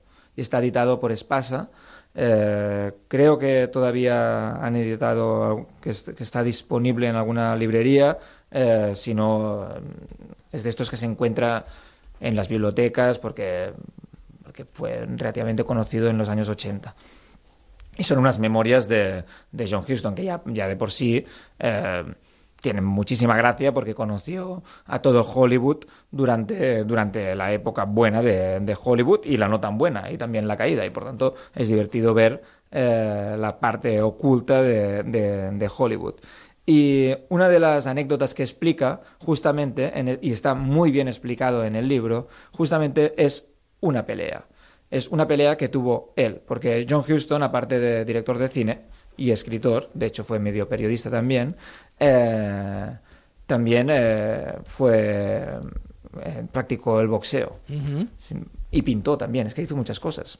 Sí, un día hablaremos de, de los, de, de- de los autores y las, y las escritoras pluriempleadas, porque normalmente hacen muchas cosas, no solo escriben. Mm. Seguramente por eso son, son buenos escritores o buenos cineastas, porque han También. visto mucha vida y saben reflejarla eh, de muchas maneras diferentes. Pues eh, estaba en una fiesta en la, calle- en la casa de, de David eh, o Selznick, que era un productor de, de cine muy importante eh, durante los 40 y después, justo después de la Segunda Guerra Mundial. John Huston. Y él había ido, como hacía tantas cosas, también fue a la Sí. guerra, evidentemente. Ah, sí, sí. Sí, sí, claro, a luchar. Y eh, volvió de la, de la guerra, pues como es normal, eh, volvió mal, volvió, volvió Afectado. afectado, Sí. cansado, de mala leche, eh, y como, claro, esa era fiesta, si, si nos podemos imaginar ahora una fiesta de Hollywood que está toda la banalidad y toda la tontería y tal, entonces también lo era. Quizás ahora son Mm. más icónicos los, los, los actores y las actrices del cine de Hollywood, pero había mucha tontería, Mm. como siempre ha habido. Ahora hay más Eh, postureo, pero vamos, que... también había postureo. También había postureo Lo que pasa que, que- sin que- redes sociales. Sí, sí, sí, exacto. Se, Sí. se- se- se- se veían más tarde o algo así, o tenían una aurea más, más glamurosa, pero eh, había postureo. Y el harto de postureo em, estaba en el comedor y se fue en el hall a desconectar de toda la gente. Y en esas que estaba ahí, como supongo, seguro fumando, porque fumaba todo, todo el rato, eh, fumando su, su puro o su cigarro, y eh, pasó Errol Flynn.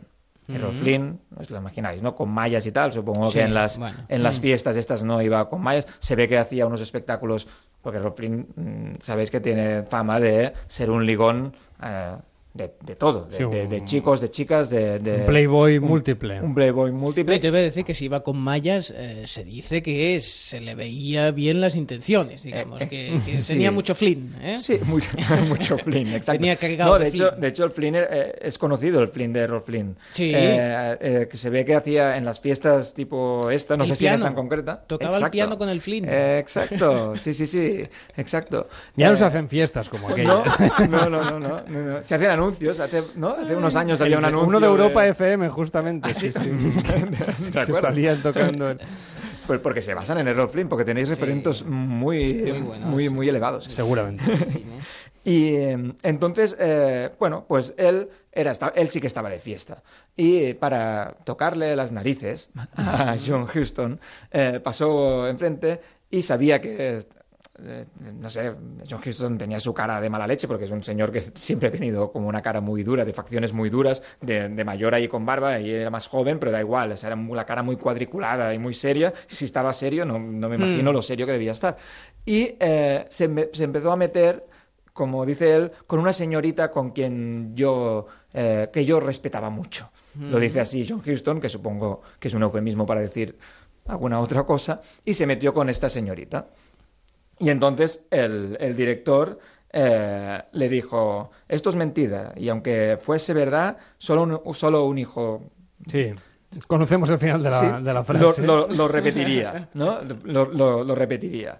Y, y después Flynn, aprovechando que se había enfadado, le preguntó bastante caballerosamente a Houston si quería dirimir el asunto a, a hostias, a, a- a golpes. Sí, sí, sí. En la calle, vamos. En la calle. Sí, en la calle que en ese O ca- no hacía falta, en la Eh, piscina eh, mismo, exacto, porque fuera. como era, era un palacio de estos, de- se fueron al jardín.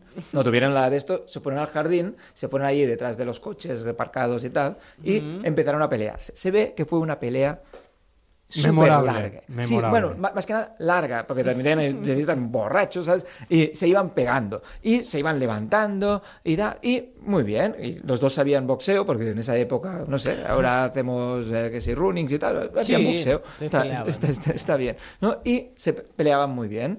Y al final eh, terminaron en el suelo se- y se levantó eh, John Houston en el hospital el día siguiente. O sea, había como medio ganado eh, Errol Flynn. Pero eh, al día siguiente Errol Flynn le llamó. Dice, oh, ¿qué tal? Eh, ah, muy bien. Ah, muy bien la pelea de ayer. Y tan amigos. De hecho, 12 años más tarde hicieron una película juntos. Y, Ujú. de hecho, el padre de John Huston, que también había sido actor y, y director de cine, eh, les dijo, les dijo eh, pero esto lo tenéis que hacer otra vez para hacer un combate benéfico y, y tal. O sea, que casi se genera aquí una cosa muy bonita. Un crowdfunding. Sí, un crowdfunding gracias a una pelea, ¿no? Y terminaron tan amigos. O sea, no sé, esto es como una historia como... David y tú podéis probarlo si queréis. Eh, Ahora sí, os vais a la redacción. sí, pero no ha dicho nada Pero que, malo de- pero que David de- pueda de- venir mañana a trabajar. Bueno, te iba a decir que si no, bajando a la Rambla de Barcelona, donde Sí. acostumbra pasar todo tipo de gente que Sí, te apetece. ahí os sería fácil Sí. conseguir peleas. Sí, sí, sí, gritando segundo, según qué, seguro Sí, que te cae alguna. Y ¿no? sin ellos, Y sin- gritar, Mira- ¿no? Es mirando. Mira- mal. mira mal y ya Mira está. mal, ¿no? Sí, sí, es verdad. Hombre, estamos aquí describiendo que tampoco es el Bronx, pero Bueno. el Bronx de los 70, pero vamos. No, no, no, no, no es el Bronx, no es el Bronx, es verdad. Eh, entonces esto, que John Huston y, y Errol Flynn eh, después finalmente eh, tan amigos. Después otra, otra pelea que, que me interesa, esta sí que es de cine, o sea, esta era de cine pero era de la literatura o de unas memorias. Una de cine de cine. A mí me vuelve loco una película que se, que, que se llama de, eh, de John Carpenter, el director de cine de Mm. fantasía de serie Mm. B, a veces un poco C, un poco Sí. D y Z no, pero tal, pero que tienen un ritmo las películas eh, muy importante. Pero esta es una pelea sin ritmo. Ah. La de Day Life, ¿la, la habéis visto? Eh, ellos viven. Eh, es una película de argumento muy sencillo, que es un actor que, que no es Oscar Russell, que es el actor fetiche de Sí. John Huston, ay, de John Carpenter, De perdón, John Carpenter. Eh, pero es otro que se le parece, Mm. no, no debían poder contactar con Sí, él, eh, bu- buscaron uno a que alguno. se parezca. Sí, sí, sí, y que era, y que era se llama Roddy Piper, que era un luchador de, de, de- de esto, de lucha libre, de estos de, pressing catch, Mm. eh, esta- de Estados Unidos, ¿no? Pero iba con sus tejanos y sus melenas así, como Kurt Russell en los Sí, sí, 80. sí. eh, que eh, se da cuenta que en la sociedad donde viven hay como unos eh, zombies que han invadido a todo el mundo y hay unas gafas de sol. Que si te las pones Ah, sí, sí, ves la sí, realidad. Mítica, mítica. ¿no? Y que tienen ve- como una calavera. Exacto. eh, Cuando... ¿Y qué es? Y es una crítica al capitalismo, porque mm, eh, John Carpenter es muy anarco. Y entonces, por ejemplo, si te pones las gafas y ves un anuncio de una marca de bebida mm, refrescante, pues ves eh, el, mes- el mensaje de verdad. En vez de una lata o lo que sea así con burbujas, ves eh, compra, compra, compra. Ujú. O mensajes así como muy directos. Es un, un argumento muy sencillo y muy naif en el fondo, ¿sabes? Pero que está bien que digan de, de vez en cuando. Pues eh, el protagonista, que es de este señor que ha descubierto esto, eh, tiene un amigo eh, y en un callejón, no sé por qué está en un callejón, para poder pelearse, supongo, eh, pues le dice, ponte estas gafas que vas a ver la, la verdad, ¿no? Y el amigo dice, no. Dice, ¿cómo que no? Sí.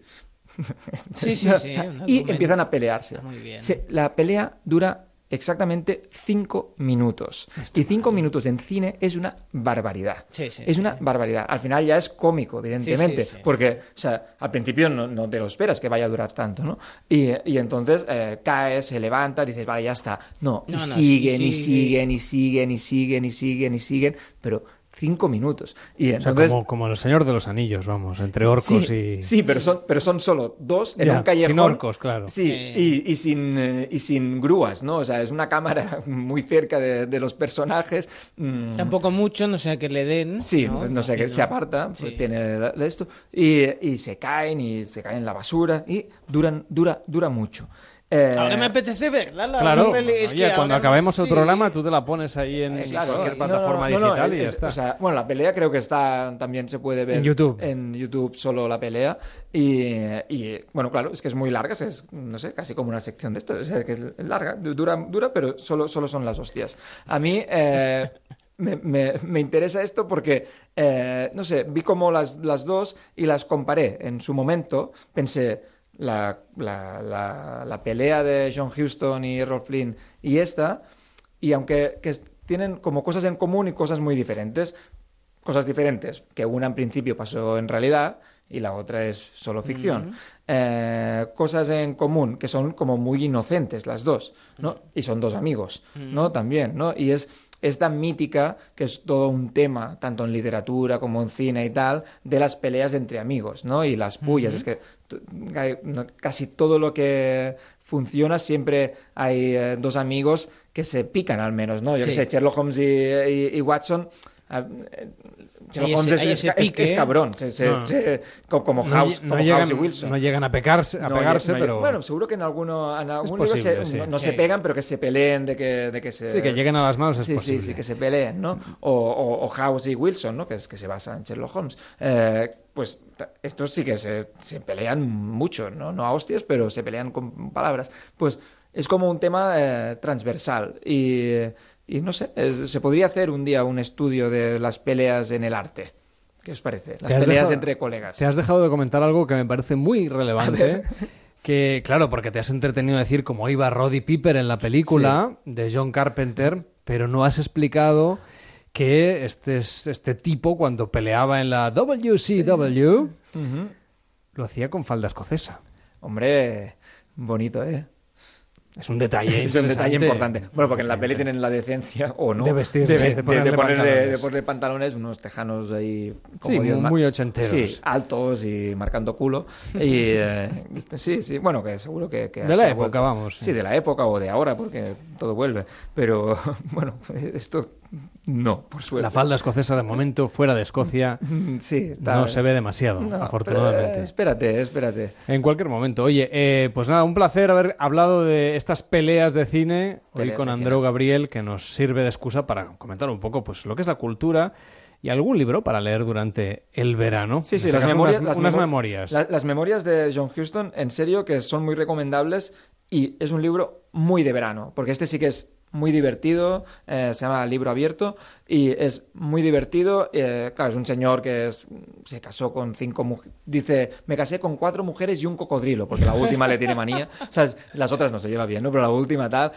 o algún comentario machista de la época, esto es verdad, pero eh, va, va, es, es entretenido, sí, sí. Por cierto, también están a la venta, ya desde el 2009 que se editaron en España, Errol Flynn, Aventuras de un vividor, que son las memorias justamente de Errol Flynn. Pues estaría bien ver la- el contrapunto de esta Eso pelea. es. Pues hay que buscar ambas peleas. Deberes para el verano que viene. Adiós, Hecho. buenas noches. En Onda Cero, Noches de Radio, Carlas Lamelo. I don't want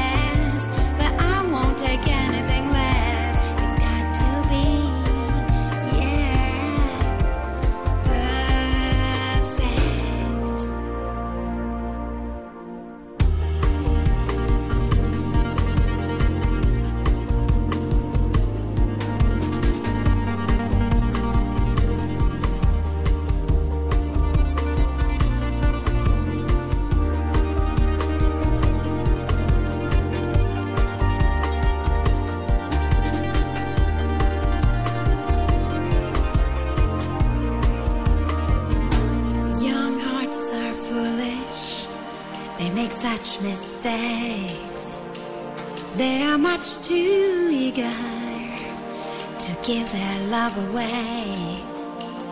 Well, I have been foolish too many times. Las 2 de la madrugada y 42 minutos, la 1 y 42 en Canarias, dice Pedro Asensio a través de facebook.com barra noche radio. Rey Arturo en 3D está bien, aparte del anacronismo de la chaqueta rollo Matrix del prota, también destacar el típico fallo de películas históricas donde los dientes de los protagonistas están más blancos que recién salidos de un dentista, con lo poco que cuesta pintarlos de amarillo y peinarlos poco en la época y muy limpios. Bueno, ya eso es habitual. Eh, solo salen sucios quienes hacen de pobres o, un poquito de desgraciados. Pues sí, los protagonistas, además es que los actores muchas veces no quieren, no quieren que les maquillen de esa manera. Pero un apunte interesante el que nos mandaba Pedro en las redes sociales. Tú también puedes contactar con nosotros en facebook.com barra noche radio en arroba noche radio en Twitter y en noches arroba cero punto es. Y si quieres, nos mandas una nota de voz al 676-760-908. Este verano, Noches de Radio con Carlas Lamelo. Y evite ya que le frían a multas, hombre, con los nuevos radares pensados para recaudar. No pierdan más puntos, que es una tontería. Diga alto a las multas con el mejor avisador de radares del mercado, el F10 de Angel Driver de Publi. Ramiro López, ¿qué tal? ¿Cómo estás? Buenas noches. Buenas madrugadas, un saludo Buenas cordial. madrugadas. Bueno, ¿cómo podemos evitar, Ramiro, que nos dejen de freír a multas? ¿Cómo es Buah, posible? eh, Javier, está en nuestra mano. Evitar que nos sigan metiendo la mano en el bolsillo, nunca mejor dicho. Claro. Con el Angel Driver en la nueva versión F10, el avisador de radares de mayor venta en el mundo, recomendado por Autofácil, la revista de mayor prestigio del mundo del motor. Y yo sé que esta nueva versión trae cosas distintas. Cuéntanos. Exactamente, dispone de una nueva plataforma tecnológica de mayor capacidad para mejorar la cobertura y siempre estar conectados con los satélites existentes. Ahora sabremos con más anticipación dónde se encuentran todos los radares en carretera y en ciudad con un procesador ultra rápido que mejora los tiempos de respuesta. ¿Y la base de datos que tiene Ramiro es totalmente nueva? Totalmente nueva, tiene mayor capacidad, viene preparada para nuevas aplicaciones y es la más completa y eficaz del mercado. ¿Y los radares, Ramiro? Cuéntame. Ah, Javier, Los los tenemos todo localizado, lo de la DGT, Gobierno Vasco, Generalidad de Cataluña, ayuntamientos y también Portugal.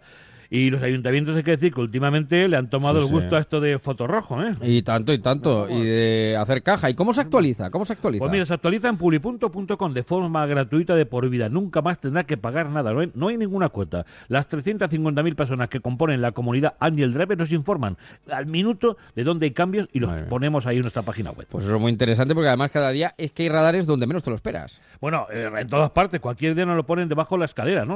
Pero si tenemos un Angel Driver no hay problema. Mira, sí. en fijo, farolas, pórticos, semáforos, multicarril, multidireccionales, zonas de los, las zonas de tramo y los tramos de velocidad controlada. Sí. Y además, Javier, es el único que sabe dónde están, dónde operan los móviles, los camuflados y los láser. ¿Y los fotorrojos? Los amigo? tenemos todos localizados y cada día están en pueblos más pequeños. Curiosamente, Sí, sí, donde hay una sí. carreterita, ahí ponen un semáforo Sí, sí. y ¡pomba! Un, un, Y un zasca. poto rojo. Claro que sí. Bueno, y otra de las ventajas de Angel Driver, además, es la claridad de los mensajes. Que aquí no hay pitito ni sirenita. ¿no? Nada, nada, nada, ni pitito ni nada. Aquí es el único que nos avisa con total precisión de que lo, de lo que nos vamos a encontrar en la ciudad o en la carretera con mensajes luminosos en pantalla y de voz tan claros como estos. Atención, posible radar móvil. mira. Atención, tramo de velocidad controlada a continuación. Ah, eh, que claro, eh, más claro que el agua, ni el séptimo de caballero. Eso nada, ¿eh? es, eso es. Blanco y en botella. Exactamente, es. totalmente legal, nos ayuda a conducir más tranquilos, sin sobresaltos y sobre todo sin que nos metan la mano en el bolsillo. Eso es lo más importante. La mejor forma de evitar una multa, sencillamente es que no se la pongan. ¿Y cuál es el precio, Ramiro? Que esto es lo importante también lo interesante. Si llamamos ahora mismo al 902-180-190 o entramos ya en publi.com. Pues mira, su precio es de 205 euros y esta noche vamos a poner, atención, 50 unidades también a solo 99 euros. Con la primera multa que evitemos, está amortizado. Y además, le vamos a regalar el magnífico Chispis Control, el alcoholímetro preciso de Angel Driver, que vale 30 euros. Para saber cuándo no hay que beber, cuándo no hay que Eso conducir, es, cuándo no hay que coger el coche. Pero lo importante, seguridad. Evitar que no metan la mano en el bolsillo le va a costar a usted solamente 99 euros. Con la primera multa que posiblemente le ponga mañana, ya está pagado. Amortizado, amortizado. Llame ahora mismo y pídalo 902-180-190 o publi.com. No diga que no lo avisamos. Ramiro, un abrazo enorme. Igualmente, Cuídate. Javier, hasta luego. En Onda Cero, Noches de Radio.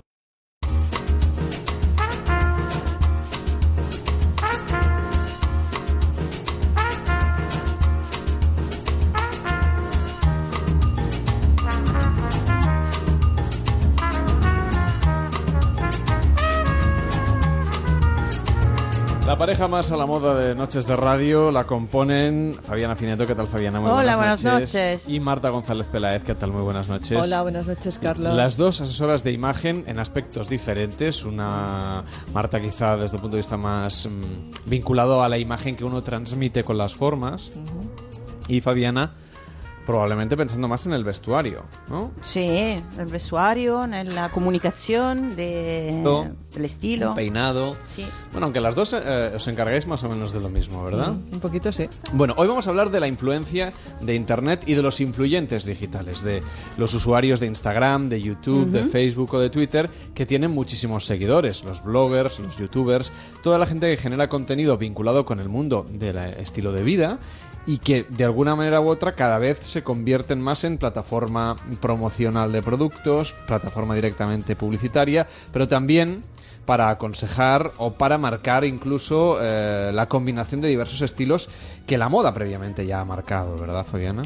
Exactamente. No acaso estas personas ya pasan de ser a bloggers a y, eh, o a Itger a llamarse influencers, porque nosotros utilizamos mucho mm, terminología americana. ¿no? Es verdad que sí.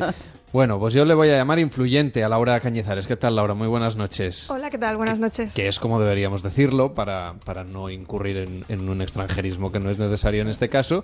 Y que además es fantástico porque nos sirve para conocer una realidad que cada vez está más de moda. Ahora todo el mundo quiere ser influyente digital, pero nos decía antes Laura, cuando Fabiana le ha dicho los seguidores que tenía, hay mucho trabajo detrás de conseguir ir añadiendo personas a la comunidad. Exacto, sí, sí. Es trabajo y no es de un día para otro.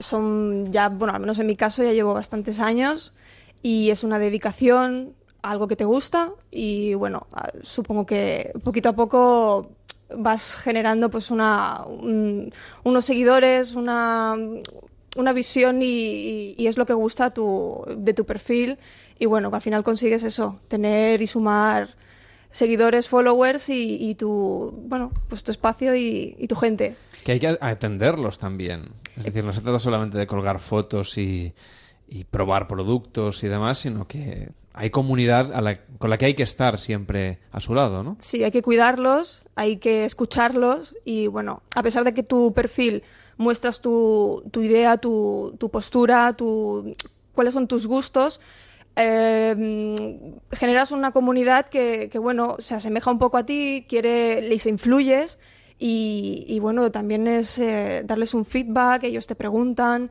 tú les muestras un producto o hablas de algo o visitas un sitio y bueno, se crea una familia. Eres siempre honesta hablando de los productos. Te lo pregunto porque, porque veo la- las influencers de todo el mundo que eh, tienen tratos, entre comillas, con marcas famosas. Y, y no sé cuánta... Bueno, siempre es bonito que una buena marca eh, contacte contigo, Ajá. pero hay otras y bueno que a lo mejor no encajan contigo y no Entonces, ya y- rechazas la- la oferta desde sí, el principio. porque Vale. cuidas lo que tú quieres es que tu seguidor no vea que eres simplemente otro spot publicitario y que, que, bueno pierdes toda tu credibilidad que te has trabajado y simplemente por un producto o por algo mm, puede haber sí puede haber dinero detrás o simplemente un producto caro, pero no encaja contigo, no, Y no va- vale la va a gustar, entonces. no, porque vas a perder eh, esa, esa sinceridad que has tenido con ellos y la verdad es que no, no sé, ya yo me lo he planteado y sí que se me han planteado y, y he rechazado. Sí, sí, sí, sí, he rechazado. Hay Pero- una cosa importantísima en el mundo de, de los influyentes digitales que son las fotografías. En tu caso, además, es casi un proyecto familiar el que tenéis detrás de este blog y todas las redes sociales que cuelgan de él, que es Views by Laura. Tenemos con nosotros a Raúl Muñoz. ¿Qué tal, Raúl? Muy buenas Hola, ¿qué tal? noches. Buenas noches. Que te encargas de hacer las fotos y supongo que también de, en fin, de ayudarla en la gestión y generación de contenidos. Pero es que además sois pareja. Sí, bueno, al final esto es un proyecto que empezó, como dice, ya hace muchos años y a mí me había apasionado siempre la fotografía y a raíz de tener la, la facilidad de poder expresar también mi visión sobre la fotografía en su blog, con sus fotos, pues al final hemos ido creciendo entre los dos y hemos generado un estilo de fotografía que encaja con lo que ella quiere. Entonces al final es un poco llegar al equilibrio entre lo mío y lo suyo y, y al final yo creo que encajamos bastante bien en ese sentido, a pesar de nuestras discusiones continuas cuando trabajamos, pero lo llevamos bien y, y bueno, pues nos ayudamos mutuamente y al final se ha convertido en, en eso, en, en una especie, bueno, entre comillas, negocio familiar, como indicaba. Una pregunta, Sí, Raúl. eh, Ay, ah, no, pero- no, ya que estamos, quisiera saber, em, las fotos que publicáis en Instagram son guapísimas. ¿Las hacéis con ah, el teléfono o tenéis un equipo de fotografía? Es, es de todo, hay de todo. O sea, para mí, para Instagram, siempre he rechazado un poco la reflex, que es con la que trabajamos, Ajá. la profesional, pero mm, hay ciertos, bueno, eh, los posts de los blogs, evidentemente ya tengo una serie de fotografías que están hechas con reflex y lo que quieres es informar y, bueno, redirigir a esa persona de Instagram a tu blog, ¿no? Eh, me gusta mucho eh, utilizar el, el- bueno, el móvil en este caso, porque les de- le das a la fotografía como algo más cercano, pero porque Instagram yo lo considero como algo... más rápido, ¿no? Instagram Más nació como esto, ¿no? Como, Instantáneo. exacto, al instantáneo. Instantáneo, Y- fresco. Algo fresco y dinámico. Exacto, pero bueno, sabes que si quieres eh, dar un detalle de algún producto, la reflex te lo va a dar.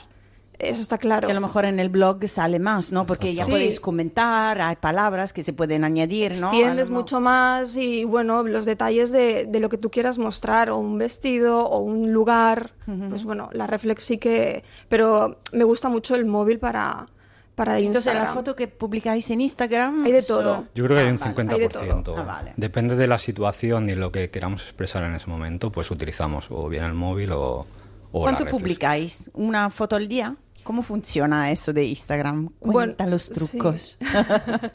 Mínimo intentamos una al día, pero bueno, eh, hay veces que sí, que haces dos, luego si tienes colaboraciones, se suman más, pero mm, no intento tampoco que sea como algo que, que fluya un poco.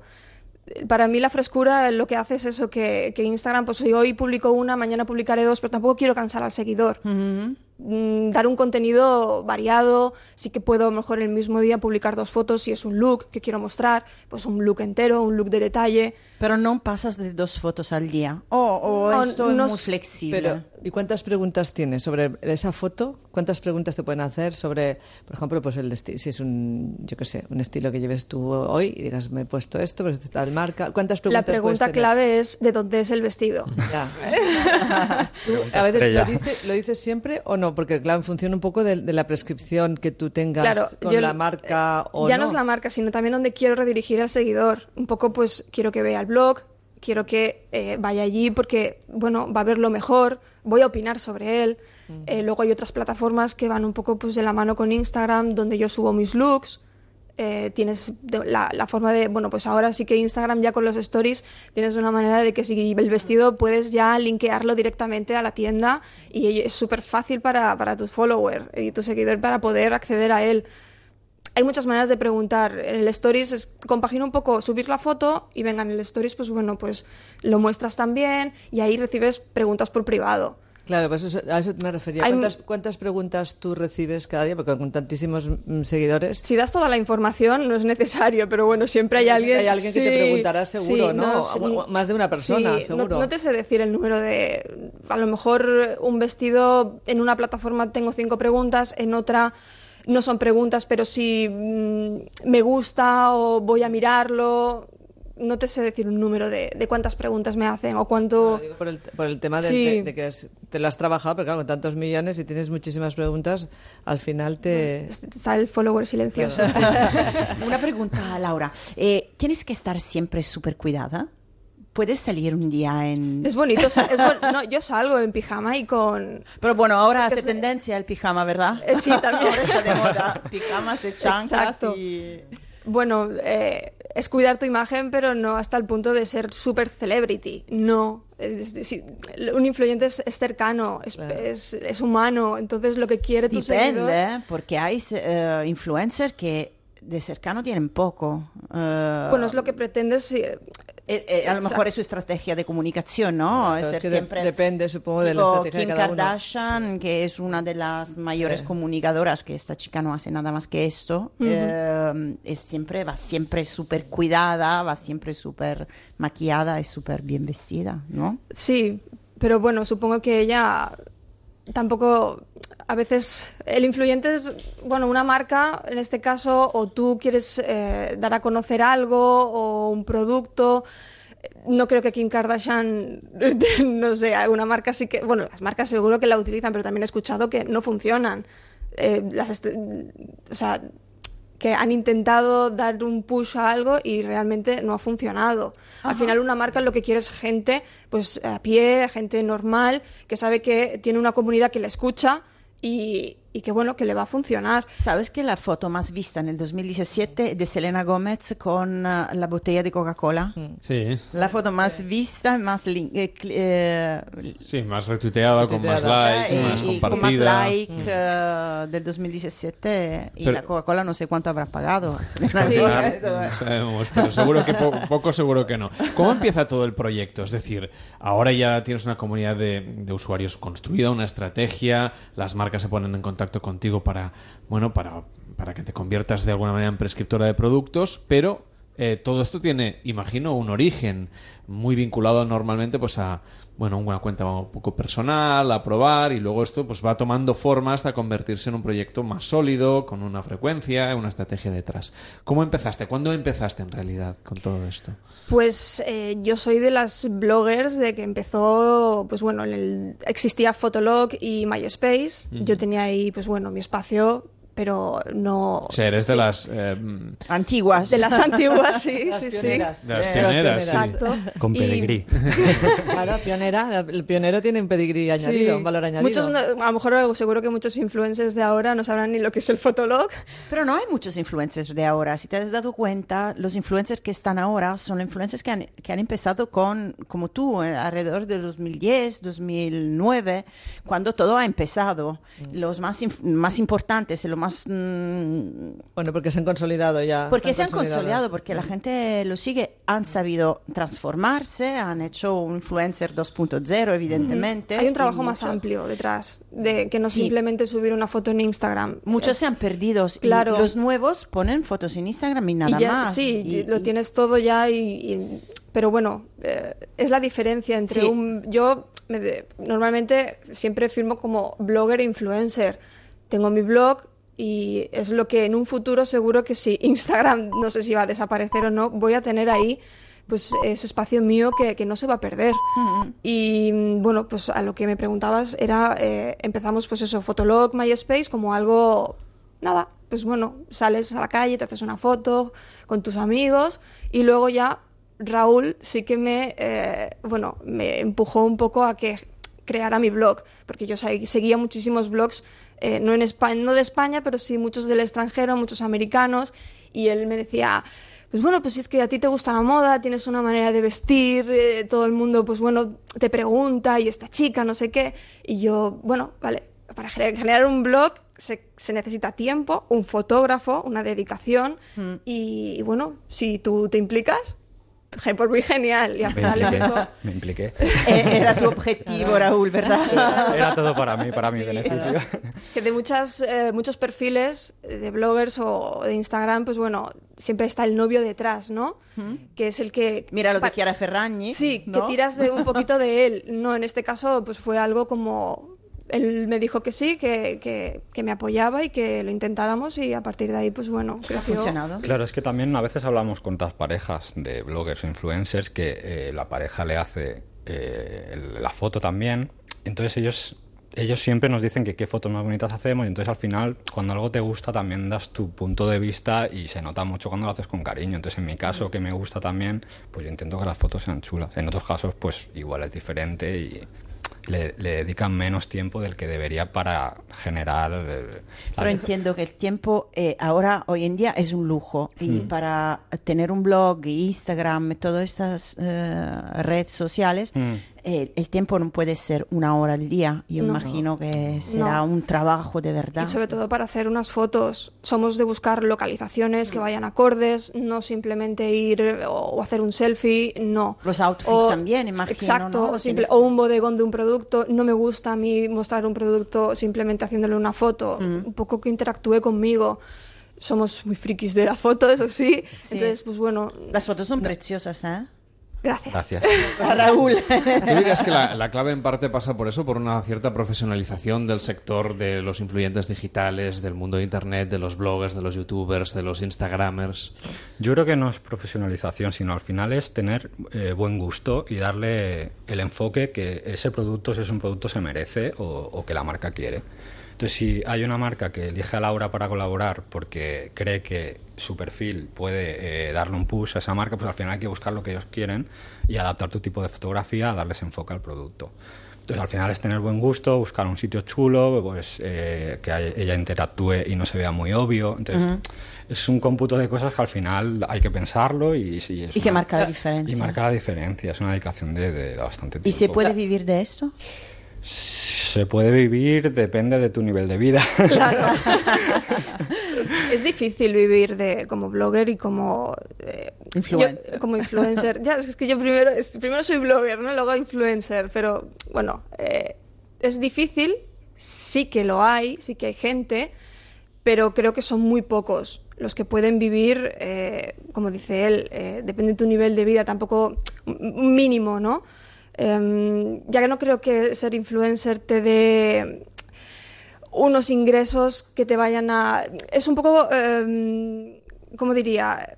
puedes eh, ser influencer a través de tu cuenta de, de tu perfil de Instagram, pero también trabajos paralelos, ¿no? Es como meterte un, po- un poquito en el mundo, pues si trabajas en moda, eh, como ser personal shopper, ayudar un poco pues a ciertas marcas a crear un lookbook. Eso sí que se complementa para poder trabajar de ello, pero como influencer tal cual, simplemente muestro una marca y ya está, creo que muy pocos. Y en tu caso, eh, ¿lo compaginas con otro trabajo? ¿Te implicas en otras actividades vinculadas al sector del que tú tradicionalmente hablas o comunicas a través de los perfiles sociales? Sí, bueno, yo trabajo, tengo mi trabajo de toda la vida. O sea, que has mantenido Yo eh, sigo tu estilo de vida previo a Me- ser influyente digital. Me cuesta mucho, es- son muchas horas. eh, de- bueno, al final, familia, la ves poco. Eh, como dice mi madre, te veo más por, el- Instagram que en por. Instagram que en casa.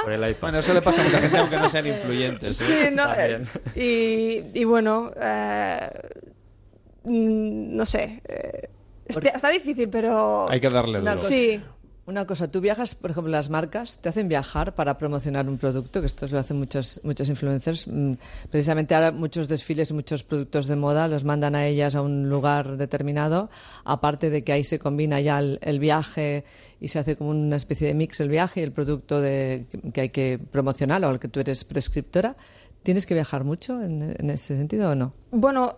Te hemos visto en mm, Japón hace poco y en Nueva York. Sí, eh, en este caso muchos viajes eh, van de la mano del, del- del hotel. O sea, en los hoteles sí que quieren promocionarse, Eso, sí. exacto. eh, entonces, en ese caso, o una ciudad, sí, como producto, bueno, te invitan a donde nace el producto y bueno, es un poco pues eh, también que la marca a través del influyente pues eh, Pero para eso también tienes que tener un tiempo. Porque, Exacto, sí, bueno, yo- de, de que tienes que tra- tu trabajo de toda la vida y tal, que tienes que un poco organizar. de mis mm, vacaciones yo cojo restando, ¿no? exacto voy restando por ahora es, es, es duro pero te gusta tanto que es que no, no te importa y bueno el- también el proyecto de Views by Laura que es con Raúl hemos decidido pues bueno él es el que me ayuda muchísimo con porque el correo electrónico te quita muchísimo tiempo Em, Por eso, por eso te preguntaba la cantidad de, de, mensajes que recibías, porque el correo electrónico es Claro, un es que factor una cosa son los comentarios en tus, eh, en tus redes sociales, pero luego el correo electrónico cada día No para. eh, no para. Y es un, y no es una respuesta, es una respuesta detrás de otra, detrás de otra.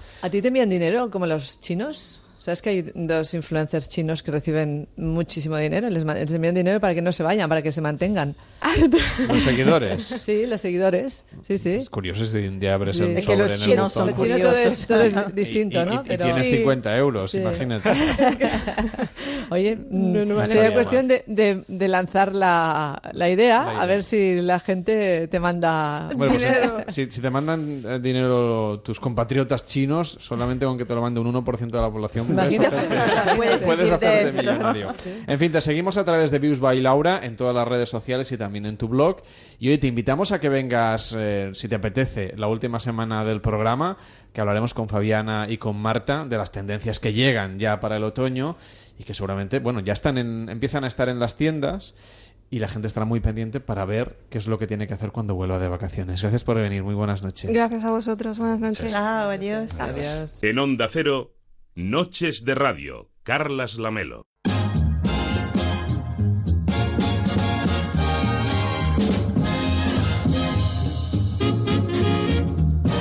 Jeg snakker med mig selv, snakker med mig selv, taler med mit bedre jeg. Jeg hyser på mig selv, tyser på mig selv, skænder på mig selv, men nej. Mit hjerte slår på en helt ny måde, og det er en helt ny gåde, som du har givet mig. Jeg snakker med mig selv, snakker med mig selv, taler til den tomme luft. Jeg truer mig selv, gruer for mig selv, hvor nu min snus fornuft. Mit hjerte slår på en helt ny måde, og det er en helt ny gåde, som du har givet mig. Jeg er tosset og skør og svimmel,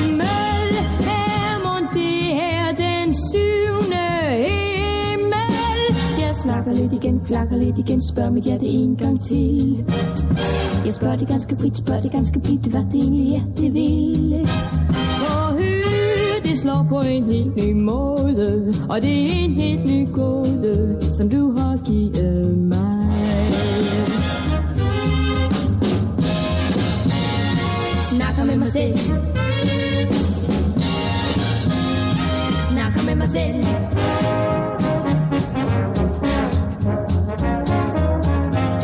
3 de la madrugada, 9 minutos, las 2 y 9 minutos en Canarias, nos dice CF Cantelli en Twitter. La música de este verano no está mal, pero parece que estemos en En tu casa o en la mía, que supongo que es el programa de Bertín Osborne. La verdad es que influencia cero, porque no he visto ni un episodio del programa de Bertín Osborne, pero si se parece, pues será que, bueno, algo de convergencia musical tenemos entre ese programa y este de Noches de Radio. Por cierto, toda la música de este año y la de los años anteriores en las listas de Spotify de Noches de Radio. Solo tenéis que buscar Noches de Radio en vuestro servidor de Spotify. Nos escribes y nos cuentas lo que quieras en arroba Noches Radio en Twitter, en facebook.com barra Noches Radio y también en noches arroba onda cero punto es. Da Cero, Noches de Radio, con Carlas Lamelo.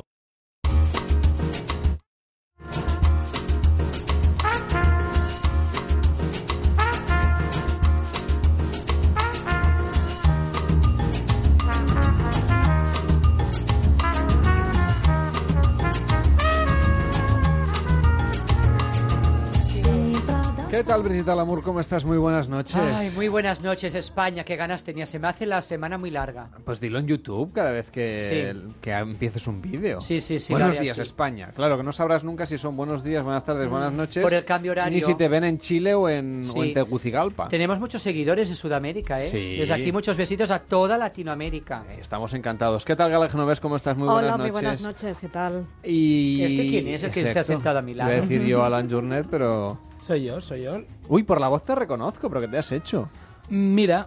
Ay, ay, ay, me, ay, ay, me he afeitado un poco. No, no, no, no, no. aquí hay más. A ver, aquí hay más. Tú has ido a una clínica de estas que te dejan... A mí no hace- Sí, esa nariz no es me tuya. ofende, me ofende, Carlas. a mí no me hace falta. Y esos Que no, que no. pómulos que te Estos labios están trabajados de, Y de tan hablar. trabajados. Pero de otra manera. En el A ver, no se hacen bíceps con los labios. Que sí, que sí, que sí. Y que, mi secreto de belleza. a mí no me toque. No, no, no, Os voy a contar mi secreto de belleza. de labios y de Exacto. ojos, ¿eh? Ojo. De labios de arriba y de abajo. Oye, empezáis No, Que os voy a contar uno de mis secretos de belleza que lo hago desde hace años, que es con la boca, para Ay. quitar la papadita, A ver... hacer... Una mamadita. ¡No!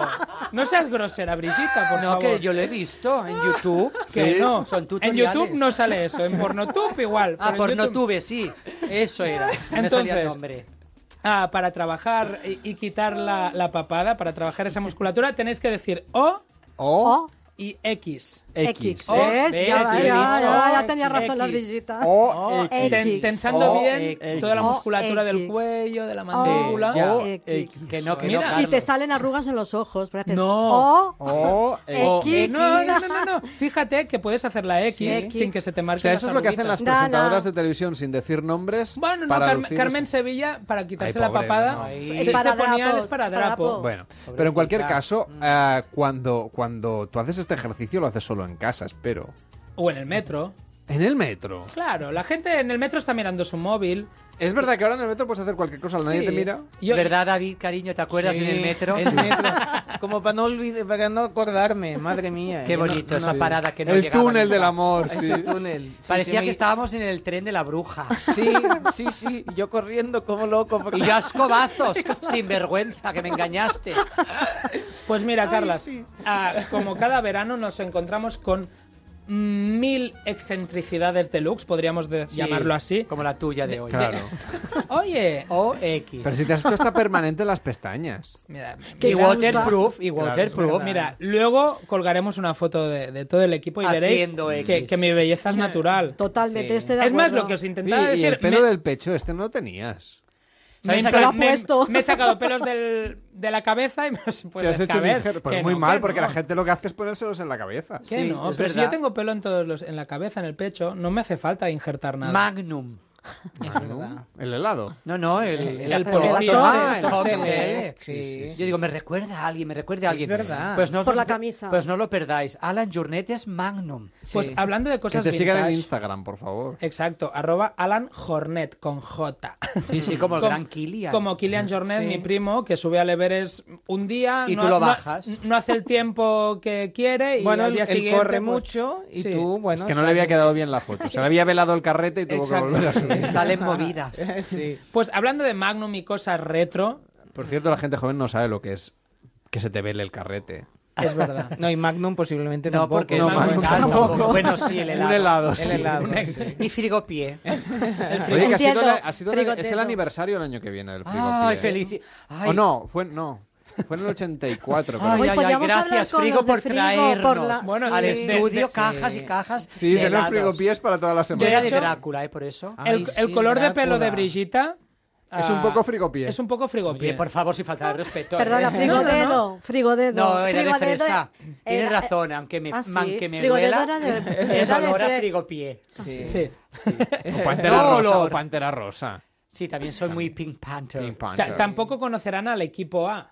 ¿Ah? Nuestros oyentes, Sí. Que, que fue una mítica serie de los años 90 donde apareció una O- gran más actriz. och- más 80 que 90. Sí, pero no eh. cambies de tema, Da igual. Alan. Do- donde apareció Venga. una gran actriz, presentadora y bióloga de nuestro país. Ah. Con ese resumen sabéis de quién hablo, ¿no? Sí. La gran bióloga. Ana Obregón. Ana se Obregón. perdió Marie Curie. Ana Obregón. Ana Obregón nos brindó los mejores posados veraniegos. Cuando llegaba el verano. Y cómo echamos sabíamos- de menos esa ducha del que apostábamos que también era muy Sí. del Ay, verano. Con el gran Sí. Ramón García. Guapísimo, me Pues, encanta. ¿dónde han quedado esos po- posados? Yo Pues no la allí, en la hemeroteca, en los archivos anales. Ah, ah, hace ¿O ya- vaginales? ¿Cómo es? De la historia, de los archivos de la historia. Hazlo tú como presentador. En- ha quedado en los archivos para los anales de la historia. Ay, me encanta. Es Mira, que- me acaba de poner... oh, me acaba- Queda, sucio esto de los Oye, por favor. No. Sucio tu mente. Exacto. Pues ahora otros famosos son los que se tiran a hacer estos posados, como Fran Blanco, presentador ah, de la casa, que, eh, que se fue de vacaciones, ha dejado a Ana Simón de presentadora. Ah, qué susto. No, no, no. Y se hizo un posado un poco ¿Él? forzado. No, bueno, se, se tumbó en el mar diciendo, bueno, aquí empiezan mis vacaciones y dejo al equipo solo con Ana Simón. Pero desnudo. No, con un bañador rojo muy grande. No como los triquinis de Ana Obregón. Qué horror. Con el cuello así. me- ¿De cuello alto? No, él estaba tumbado haciendo el muerto en el mar. Pero no se veía nada. Es que no se puede hacer el muerto con glamour. No, era Sí. difícil porque... Sí, bueno, Brigitta seguro que puede. David, Sí. ¿no te hiciste el muerto el otro día? Ay, ay, ay. Sí, sí, pegado a la... Pero no coló, ¿verdad? No, no, no. No, porque yo tengo mi cursillo Tú de subiste- primeros auxilios. Tú subiste Digo, ay, pobrecito. Le hiciste el boca a boca, ¿no? Le di unos golpes en el pecho Claro. y unos azotes en las Mira que- nalgas No quería que me reanimasen, ¿eh? y se hacía el muerto. Sí, sí. Pues... Es que es ah, enfermera, Brigitta. Sí, ya lo vi. ya. se, le caen, se le caen los auriculares. Ya Solo lo de pensarlo me da escalofríos. Qué ciega que fui. Sí, sí. Desde Ay. aquí reivindicamos que, Ana, por Sí, favor, eso sí que es verdad. sal del baúl de los recuerdos y vuelve a hacer tus posados. ¿Hay algún famoso o famosillo que se precie que haya hecho algún posado? Mm, Como ella, Es que los últimos veranos ya salen Ya todos no desnudos. Sí, ya no, ya no es que con el Instagram este que- ya, ya, Qué Sí, pena. verdad. ya no hay ¿Verdad? exclusivas. Salen en invierno ya Sí. desnudos, o sea, Co- ya en verano. sí. ya Horror. Eso que dice Gala es verdad. ¡Qué horror! ¿Verdad? ¡Qué horror! Fatal, Horror, fatal. sí, sí. ¿Qué es un verano sin un posado? Claro, pero Claro. Gala tiene razón. Como ya salen todo el año. Claro. ¿Qué ya más da? no- ¿Qué más da que- comprarlo en enero que en febrero? Se están perdiendo los valores, Carles. Totalmente. Y ahora con los Instagramers que están, cuando nos los invitan a una hablaremos de playa, ellos, van sí, a otra. Ya hablaremos de Mira, ello. nenes, va, Pero hoy mira. vamos a hablar de, de cosas ah, frikis, excéntricas de los famosos. Eh, he sabido por todos que cuando viene Madonna a Ay. tocar aquí a Barcelona, pues pide que le pinte He pesado la con Barcelona que la gente del resto de España ya, ya está harto. Yo hablo- que le- yo pero sale un vivencias. poco, Muy pero bien, coge aunque sea el tranvía Vale. y- y, Mundo. y Pues- vete a algún sitio. Ves a Granada. Oyentes, menos. oyentes, oyentas. Decidme, Ay, por lo ¿quién, me, baja- quién me invita a pasar unos días Por lo menos ves a- semana? ve a Alicante que te queda cerca. o Porque algo. aquí solo venimos el viernes. Ga- Y lo bonito yo. que es ¿Dónde, Huesca. ¿Dónde me invitáis? ¿Verdad? Yo, yo hago un home exchange, esto de cambiarse la casa. Qué si manía queréis. de poner las cosas en, en inglés, nene. claro. ¿Qué, qué es un home check? Ah, es exchange. de ocupan un sofá. No, un internet. Gratis. Eso es el coach surfing. ¿Ves? Todo le ponen nombres en inglés. El Claro. coach surfing a, a Sí. es eso que tú vas a una casa y te dejan el sofá o una cama supletoria o una cama de invitados. Qué el home exchange es un intercambio de casas y eso va muy Ah. bien. ¿Cuántos metros cuadrados tiene tu casa? Para allá que vamos a hacer el intercambio. Pero no importa los metros, lo que importa es que 16. está en Poplano, Sí, en que importa los al lado de la metros. playa. Ah, claro. Sí. Entonces, Pues- por ejemplo, tú te podrías ir a Ferrol y un ferrolano podría O a venir Mugardos. Mugardos es muy Mugardos, bonito. Podría ir a Ferrol con el jet privado de. Angelina Jolie. Angelina Jolie, por ejemplo. Ah. Que tiene uno Más que bien es... necesitarías un hidroavión. No, no, no, no. No, no, no, Un para llenar la un piscina. Claro. que solo lo utiliza para no llegar tarde en las reuniones. Claro. Y es un Las cirrus. reuniones que tendrán en un aeropuerto, porque a ver dónde lo aparcas. El hidroavión. La Gran Vía de claro, Madrid, su- ¿no? No ahí puede en- ser. Además, ella tiene la licencia de piloto. Ojo, Ah. ¿eh? O sea, que- Eso me falta a mí, ¿ves? Es un, es un Cirrus SR22. Sí, claro. Y, Lo estuve mirando el otro día, pero no me acababa de convencer. demasiado Lo viste en pequeño. Wallapop, ¿verdad? Y Y eh, el precio es, de baratito. 600, eh, 650 mil dólares. Ah, Nada. bueno, Pero en sí. Amazon te hacen descuentos. Si Y además no está tapizado este tipo de No, nada, nada, todo. Luego todo. es- todo es Sky por Sí, dentro. te ¿no? quedas pegado. te quedas pegado, es fatal. Tom Cruise también tiene otro, eh, es un, un- un jet privado. Sí. Sí, ¿eh? de nombre impronunciable. Es que No, no, no, no, no, Triam. pronúncialo. A ver, ¿cómo se llama? Espera, que me- voy a poner las gafas. Eh, Las de cerca, cuatro, Las de cerca, sí. A ver. aquí. Ah, Gulfstream. Gulfstream. Ah, ¿Quién no eh, conoce el Gulfstream? Sí. Gulfstream 4. Al Claro. final le Ah, terminas pillando el Gulfstream al, Gulfstream. al Gulfstream. A gusto. claro. Un helado de De- Gulfstream. De unos 34 millones de dólares. Ah, Caray, nada. sí que va tapizado. Pero no- Calderilla, sí, no, es este el, sí. ul- no es el único que tiene un No. Gulfstream. Porque Justin Bieber también tiene uno, pero Correcto. más caro. Ah. De 60 Más caro, millones. De 60 millones. ¿Y Duplica qué el precio. tiene? Se tiene cámara trasera. No, tendrá nevera. Sí, ah, nevera, Trasera, claro. sí. De- tiene de Bueno, todo tiene ahí. para alojar unas 14 personas. Va con GPS, y va, vuela solo. Amiguitas y, Wi-Fi, y amiguitos. Wi-Fi tiene Wi-Fi. Guay, ah, correcto, Pues tiene wifi seguramente, también. ¿no? Porque tendrá que Seguro. colgar sus Y selfies tendrá sus cosas. 5G y de todo. Que ahora ya no es 4. Con cocina, ¿eh? Ya van por cinco, nene, Ya van David, por cariño, si me tienes en tres. Sí, Claro. no, no. te- te- Cómprale un móvil nuevo. Sí, verás que te tengo bloqueada, pero no, no te preocupes. Ah, vale. Bestia, qué raro que no me acabo de... No sale el doble check. Como soy analógica, Claro. Sí. eres digital. Mira, y Jim Carrey, ah, el famoso actor de Hollywood, también tiene un Gulfstream y cuando no lo utiliza, lo alquila. O sea, me estás sí que diciendo que quien no tiene un Gulfstream no, no es nadie. Nadie, nadie. Lo, lo, alquila, lo alquila gente preparada a, a ¿Para preparada 8 mil qué? dólares la hora. Pero gente preparada, preparada para para volar. Que Ah, tenga el título, volar. vale, muy bien. Exacto. Que el título te lo 8 mil sacas- dólares la hora. Sí, nada, casi nada. Bueno, Para mantener... Es que Mira, mantener, por 4 mil te mantenerlo, puedes ir a. Mallorca. mantener un Gulfstream... pero Claro. ¿tiene nevera o no? Claro que tiene nevera y ¿Y congeladores. lavavajillas? También de todo. Muy bien. ¿Y el ¿Para qué quieres un lavavajillas? Carles, que no estamos hablando de Golf Passat. Ah, es vale. Golf. Gulfstream.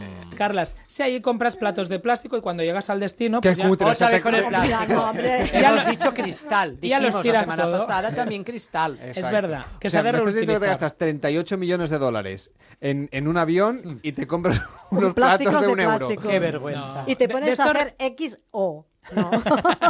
Que va genial el truco de la XO para el cuello. Ya. Pro- probadlo, probadlo. Ya me Y para la contaréis. quiniela, para la quiniela también. Por la Pero ¿cuántas porque- veces hay que hacerlo esto? ¿Y cada día? Cada día un poquito. Porque es que me, me he afeitado y me he dado cuenta de que empieza a, a, a verse una Pero esto pierdes papada. dos kilos y ya está. Y adiós papada. Eso es verdad también, pero perder kilos en verano entre las tapitas. Pues es muy fácil. Entre el ladico. A ver, ¿cuál es la receta Bueno, de...? verdura, pero fresca, de proximidad. mejor. Sí, alfalfa, alpiste, todo lo que empiece por al es buenísimo, nenes.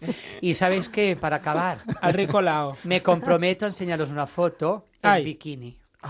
Y la colgaré para que lo veáis. Vamos a colgar Qué bien. un posado veraniego de Brigitte Lamour en el estudio 1 de Onda De Cero los en años. Barcelona. De los será. años. No, no, No, no, no, no, que la vamos a hacer ahora Claro. mientras suena esta No. canción. Que tengáis una feliz madrugada. Buenas noches. Buenas Ah, noches. good Adiós. night. Este verano, Noches de Radio, con Carlas Lamelo.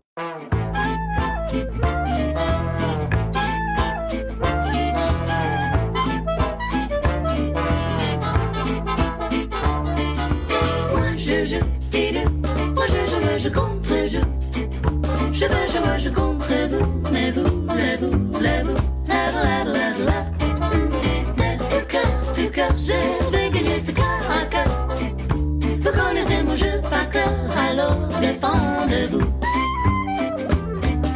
Sans tricher, je vous le promets. Hmm. Sans tricher. Tant pis, c'est bien fait, vous êtes mon jouet. À présent, présent, ce ne sera plus vous, mais toi. Et Dieu fera ce t'apprendra n'importe quoi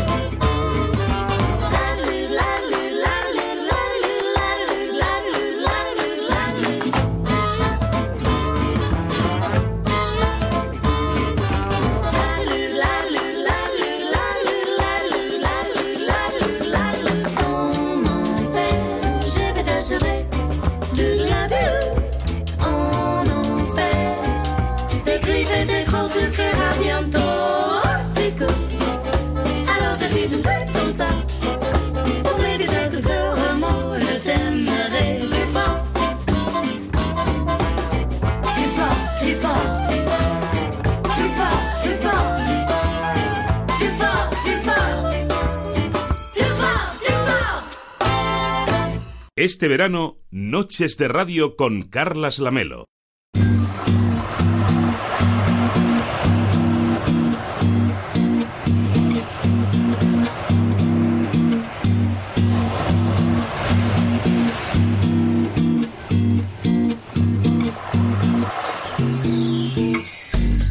Y en Noches de Radio hoy también vamos a reflexionar sobre el dolor, sobre el dolor crónico sobre todo, porque muchas veces se trata desde diversas disciplinas médicas o científicas y a veces no son las más adecuadas. Por ejemplo, cuando hablemos de la fibromialgia, que es un dolor que todavía los científicos no saben exactamente en qué lugar ubicarlo. Nuestro invitado de hoy, Jordi Montero, ¿qué tal? Muy buenas noches. Buenas noches. Es eh, profesor de la Universidad de Barcelona eh, y además acaba de publicar un libro que se llama Permiso para quejarse, donde reflexiona sobre el dolor y donde nos habla que muchas veces el dolor, en el caso de la fibromialgia en concreto, todavía, como decíamos, no se sabe exactamente de qué disciplina médica o científica cuelga. Y usted no está muy de acuerdo con la manera como se está tratando en este momento a los pacientes y las pacientes sobre todo, porque la mayoría son mujeres que padecen de este dolor crónico situado en varios puntos del cuerpo. Bueno, yo no es que tenga que establecer ninguna discusión sobre este tema. Yo le doy la razón a los pacientes, porque los pacientes tienen permiso para quejarse.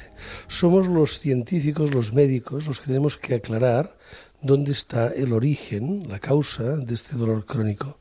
Esto es más un... Si hay que buscar estas culpabilidades, la culpa cristiana, ¿no? Hay que buscarla más en la medicina que en los pacientes. Los pacientes se quejan de lo que notan y tienen razón. Nuestra, nuestro trabajo consiste en entender que hoy en día podemos hacerlo, qué es lo que está sucediendo. Jordi, ¿hay médicos que no le den la razón al paciente cuando siente dolor? Esto ha sido habitual, por desgracia, en los casos de muchas enfermedades crónicas, especialmente en el problema de dolor crónico. El paciente con dolor crónico, lo establecemos, esta definición, la establecemos cuando se produce un dolor que dura más de seis meses, habitualmente años, y en el que no se encuentra la causa. Son pacientes que llegan a nuestra consulta, a consultas de médicos de familia, reumatólogos, y también algunos neurólogos que nos dedicamos a esto, llenos de, pruebas, con una carpeta absolutamente a rebosar de estudios, exámenes, todos normales. Y a este paciente más de uno le ha dicho que no tenía nada. Y el paciente tiene dolor.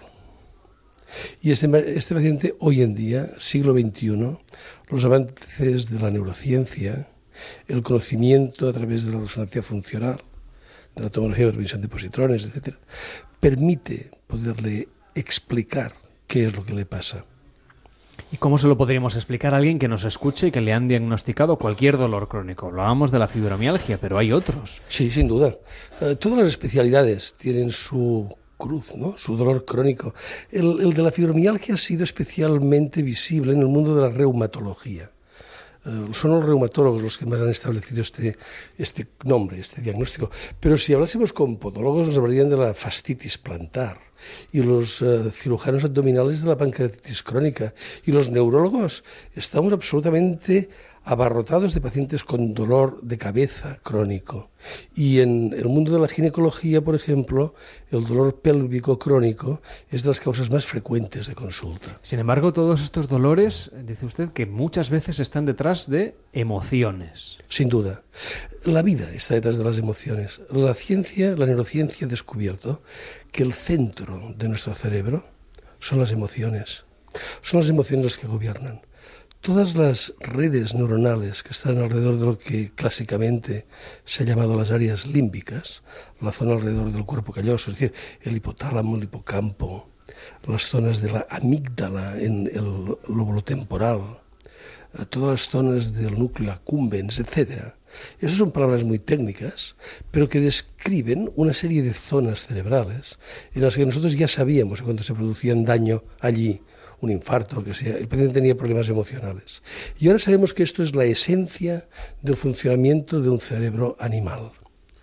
Lo que define son las emociones. Usted vota por emociones, decide que come en el restaurante por emociones, compra la ropa por emociones y se enamora por emociones y elige a sus amigos por emociones. Y la razón, el raciocinio, es un servidor de las emociones. Lo de las emociones es un campo de estudio amplísimo, tan amplio que, vamos, cubre muchísimas disciplinas, entre otras ustedes, los neurólogos, los psiquiatras y los psicólogos. ¿Cómo se llevan? Uh, todos los que estudiamos nos llevamos muy bien porque estudiamos los mismos libros. Después vendrá cuando cada uno se defina con el nombre que quiera. Pero lo más importante es entender hoy en día cómo funciona el cerebro. Cada vez hay menos fronteras en estos nombres. Y le diré una cosa, si ahora fuésemos a, a, los lugares en que más se profundiza en el estudio del funcionamiento cerebral, como sucede por ejemplo en algunas universidades de California, la mayoría de personas que ahora se están dedicando a estudiar el cerebro provienen del mundo de la física, de las matemáticas, de la ingeniería, de la informática porque realmente estamos llegando a un conocimiento que es extraordinariamente técnico de esta complejidad que es el sistema nervioso humano. La base de todo está en entender muy bien que todo proviene de la evolución. La evolución no es una teoría, lo de Darwin. La evolución es una ciencia y es la ciencia que nos permite comenzar a entender la biología. Y si queremos entender cómo funciona el cerebro, hemos de ser biólogos. Y por consiguiente hemos de partir de estos principios, de los principios de la evolución y del conocimiento en profundidad de cómo está funcionando el cerebro cuando trabaja.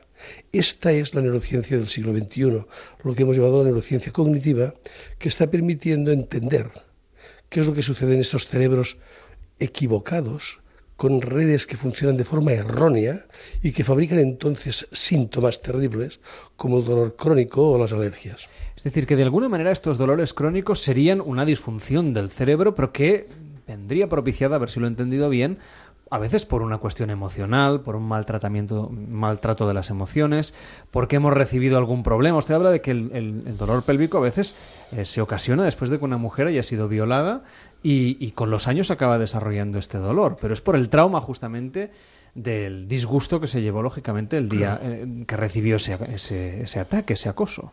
Eso es lo que tiene más sentido. Es que en realidad nuestro cerebro no es más que una montaña de memorias.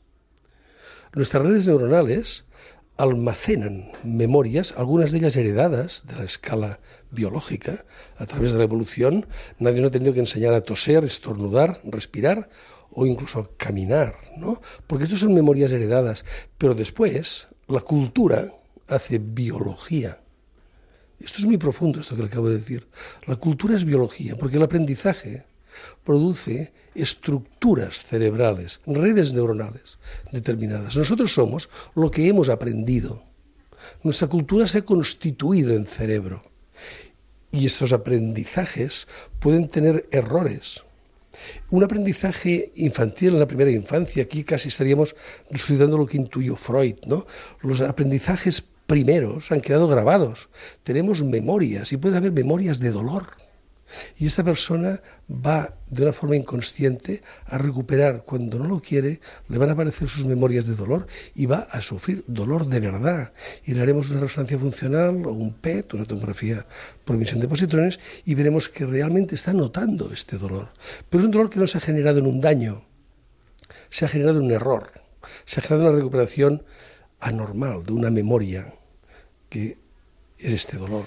Nos hablaba de esas pruebas médicas. ¿Quiere decir que existe, como por ejemplo cuando alguien se fractura un brazo, que quizás era de lo más objetivo, ¿no? Que uno ve la radiografía y ve efectivamente que el hueso está fracturado. Claro, para el dolor, eh, seguramente medirlo es algo un poco más complicado, no es como un parámetro del colesterol. ¿Cómo consiguen ustedes medirlo? ¿Cómo son estas pruebas? Y no sé si están al alcance de la mayoría, no solo de pacientes, sino de médicos. El dolor agudo, el dolor agudo es algo necesario. El dolor agudo es un sistema de defensa.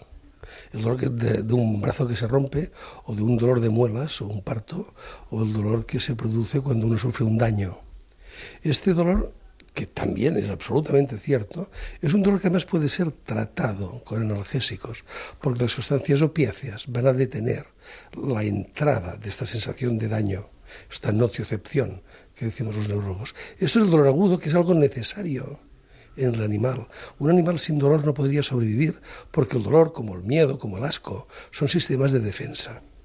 Y son emociones, obviamente. Y este sistema de defensa es necesario para la vida. El problema gordo, el problema que tenemos delante y del que, por el que he escrito el libro, es el problema del dolor crónico, de un dolor sin daño y que sin embargo está atormentando de la misma forma a los pacientes que no merecen que les digamos que no tienen nada y que no merecen que nos inventemos nombres para denominar este dolor crónico. Esta persona en realidad está sufriendo un problema explicable que tiene su origen en recuerdos, en memorias mal aprendidas y en problemas emocionales. Lo más importante es que él entienda qué es lo que le sucede, porque al entenderlo va a disminuir su miedo y va a mejorar sus síntomas. Pero nosotros no podemos ofrecerle una curación como le pueden ofrecer ante una infección con antibióticos o ante un dolor agudo con opiáceos. ¿no? Es decir, que tiene que ir al psicólogo, por ejemplo, a lo mejor. Siempre y cuando sea un psicólogo que ha entendido también esto. Porque por desgracia en nuestro país actualmente estamos mejorando una barbaridad, pero eh, hemos, eh, hemos tenido un cierto retraso en el conocimiento de esta neurociencia moderna, que ha sido muy potente en Estados Unidos, en, California, en Alemania, ¿no?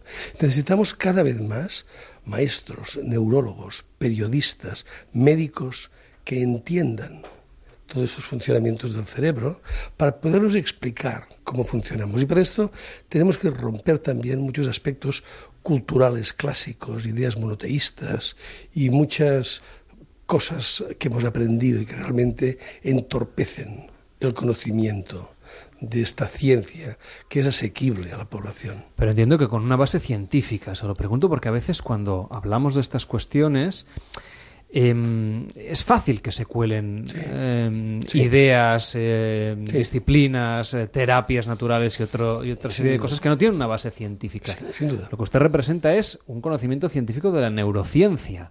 Sin duda. ¿Cómo explicamos la diferencia para que un oyente, en fin, no se sienta atraído por otros milagreros, si me permite la palabra? Sí, todos somos milagreros en el fondo. Al fin y al cabo, la neurociencia no es más que un método. Es un método que busca la evidencia y que constantemente está revisando su, su certeza.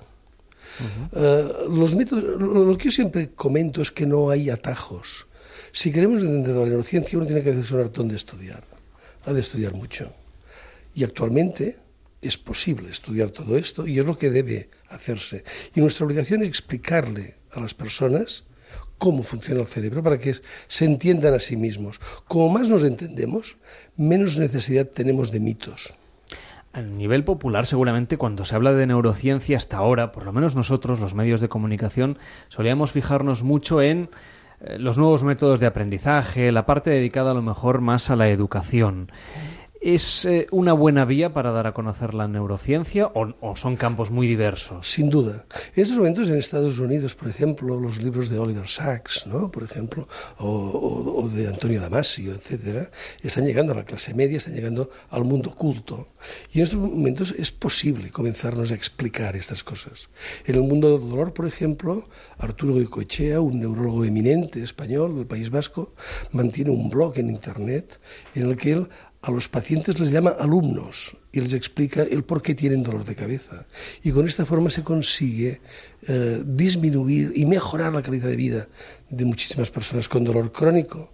Yo pienso que este debe ser el nuevo método de trabajo, es un humanismo científico que debe ser trasladado a la medicina y hemos de procurar, hemos de revelarnos hacia los políticos para que los médicos de familia, por ejemplo, puedan tener tiempo, se les pague el tiempo para acompañar a sus pacientes y dejemos de ver estas consultas en que parece que los pobres médicos de familia están trabajando contra el reloj y no tienen más remedio que comenzar a pedir pruebas y a, y pedir eh, y a, y recetar medicamentos inútiles para dar la sensación de que están haciendo algo. ¿no? Bueno, tenemos varios aspectos aquí muy interesantes con esto que nos plantea. Por un lado, cuando uno va a- a la- al servicio del de, digamos, eh, público de salud, le dan hora cada siete minutos, lo cual quiere decir que, que es el tiempo máximo que se espera que esté el médico con el paciente. Nos hablaba de las pruebas. Hay centros de salud donde a los médicos que piden demasiadas pruebas se les piden explicaciones. Y luego nos decía el dar la sensación. También hay pacientes que no se quieren ir de la consulta sin una, Sí. sin una receta bajo el brazo. Fíjese usted que hemos estado generando costumbres eh, perversas.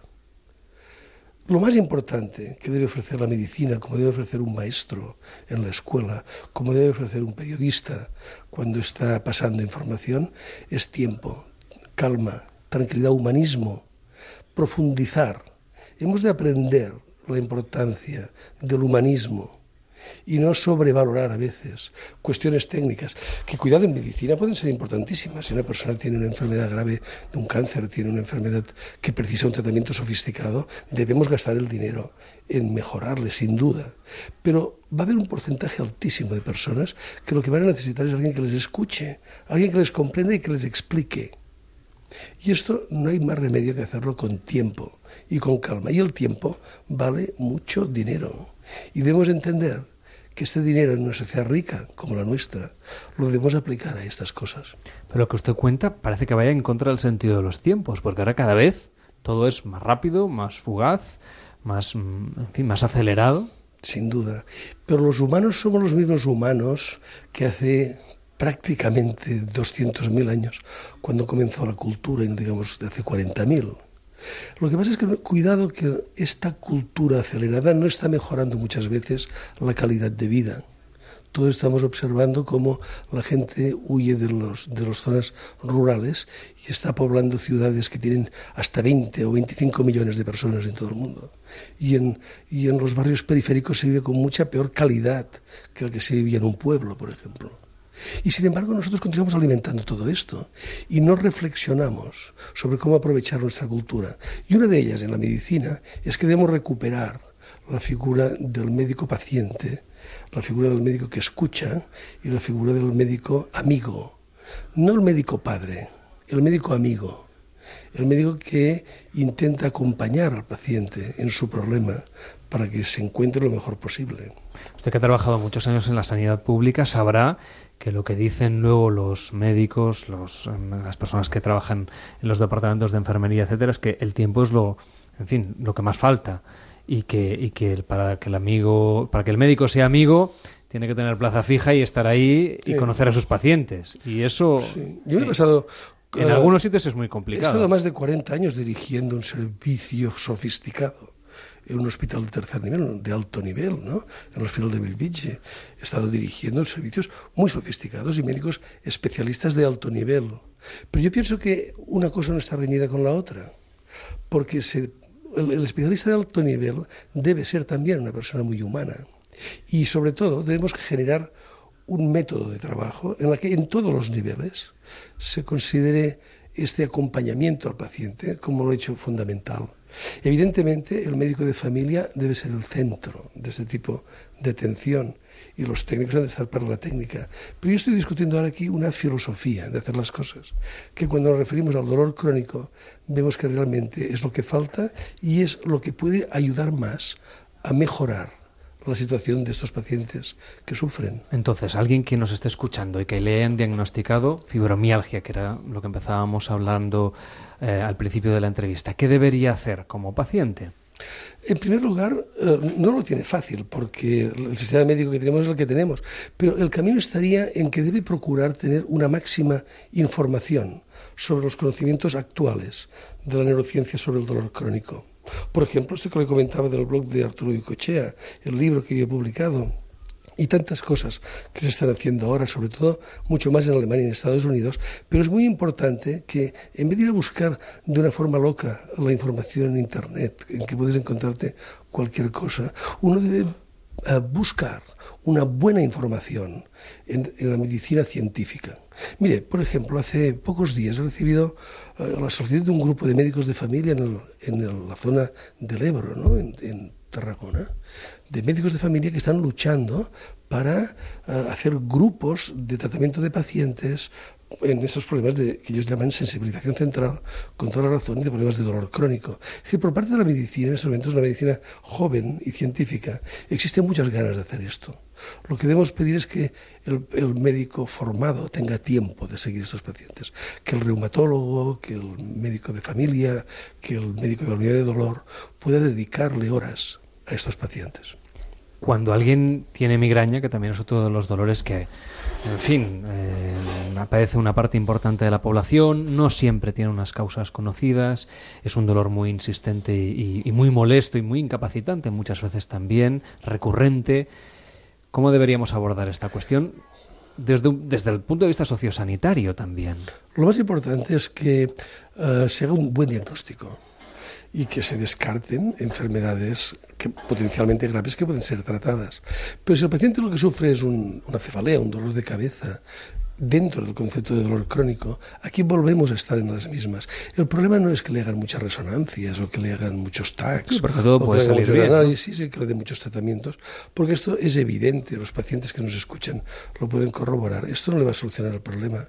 Lo más importante es que le entienda por qué le está doliendo la cabeza, porque aquí detrás hay memorias mal aprendidas, hay factores de condicionantes que van a ser fundamentales, hay factores emocionales que pueden ser importantísimos en esto. Y es necesario que este paciente entienda qué es lo que le pasa y cómo se puede tener un dolor crónico, cómo se puede tener una alergia, que es otro error, ¿no? A nadie le extraña, por ejemplo, que alguien haya hecho una alergia a comer plátanos, ¿no? Y que, el plátano le puede dar, bueno, puede matar, puede ser una, un edema de glotis y puede morir de aquella alergia. Vaya error está cometiendo nuestro sistema inmunológico, tratando como algo peligroso algo que, que no lo es. Bueno, pues el, con el dolor crónico pasa algo parecido, en el sentido de que puede vivirse como un peligro, algo que no es peligroso, y esto se manifiesta en un síntoma, que es el dolor. ¿Y entonces se podrían revertir estos casos? Sin duda. ¿Esta gente podría tener menos migrañas? Sin duda. Esa es la experiencia, por ejemplo, que le comentaba de Arturo Icoechea en el, en el grupo que sigue en Vitoria, ahora ya en toda España, en su blog a través de Internet, pero también hace una verdadera escuela con muchos médicos de familia.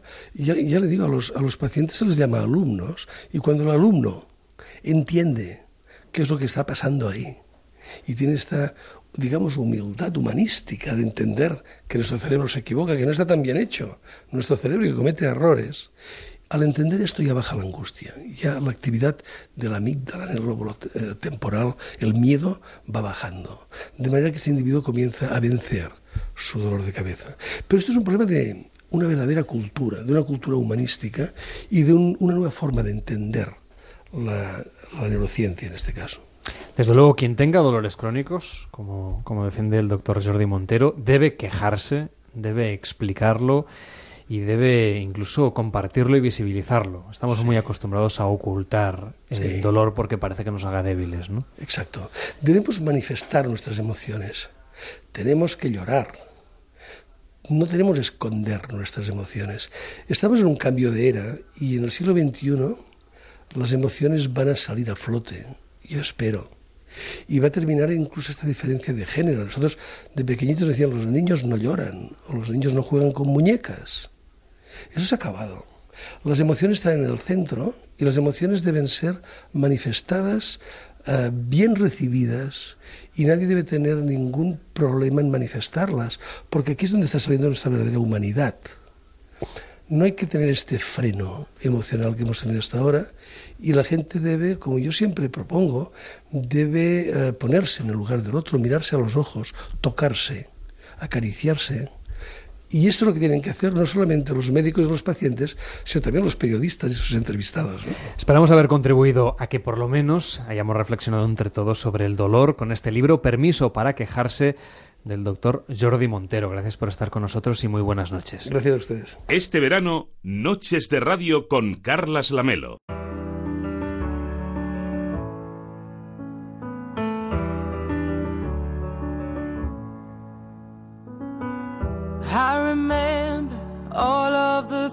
That I thought I wanted to be.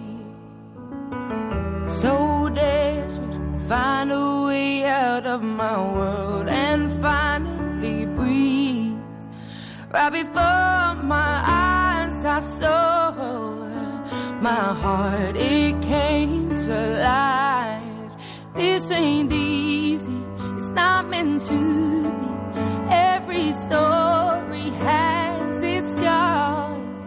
but when the pain cuts you deep, and when the night keeps you from sleeping, just look. Diez minutos para llegar a las 4 de la madrugada, las 3 en Canarias. ¿Qué David Sarballo? ¿Cómo se presenta este fin de semana? Bueno, pues de, de forma muy educada te viene y te dice, hola, soy el fin de semana, ya estamos aquí, porque técnicamente ya estamos en él. Ah, y bueno, esta semana, pues mira, ya, ya hemos llegado a, a la... con- a- bueno, ya la estamos terminando, una semana en la que hemos vivido eh, muchos momentos eh, aquí interesantes en, en el programa.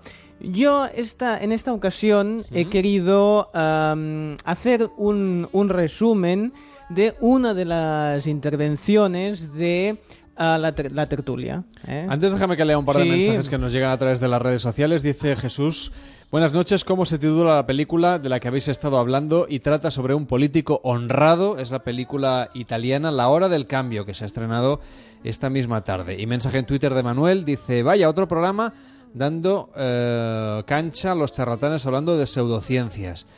Bueno, la verdad es que este programa nunca, nunca aborda las pseudociencias. En cualquier caso, eh, quien nos ha visitado Jordi Montero es doctor, es neurólogo y lo que nos habla es desde el punto de vista de la neurología, Hmm. que no me parece que sea una pseudociencia, en la vinculación con los estudios que se están haciendo vinculando las emociones y los dolores físicos.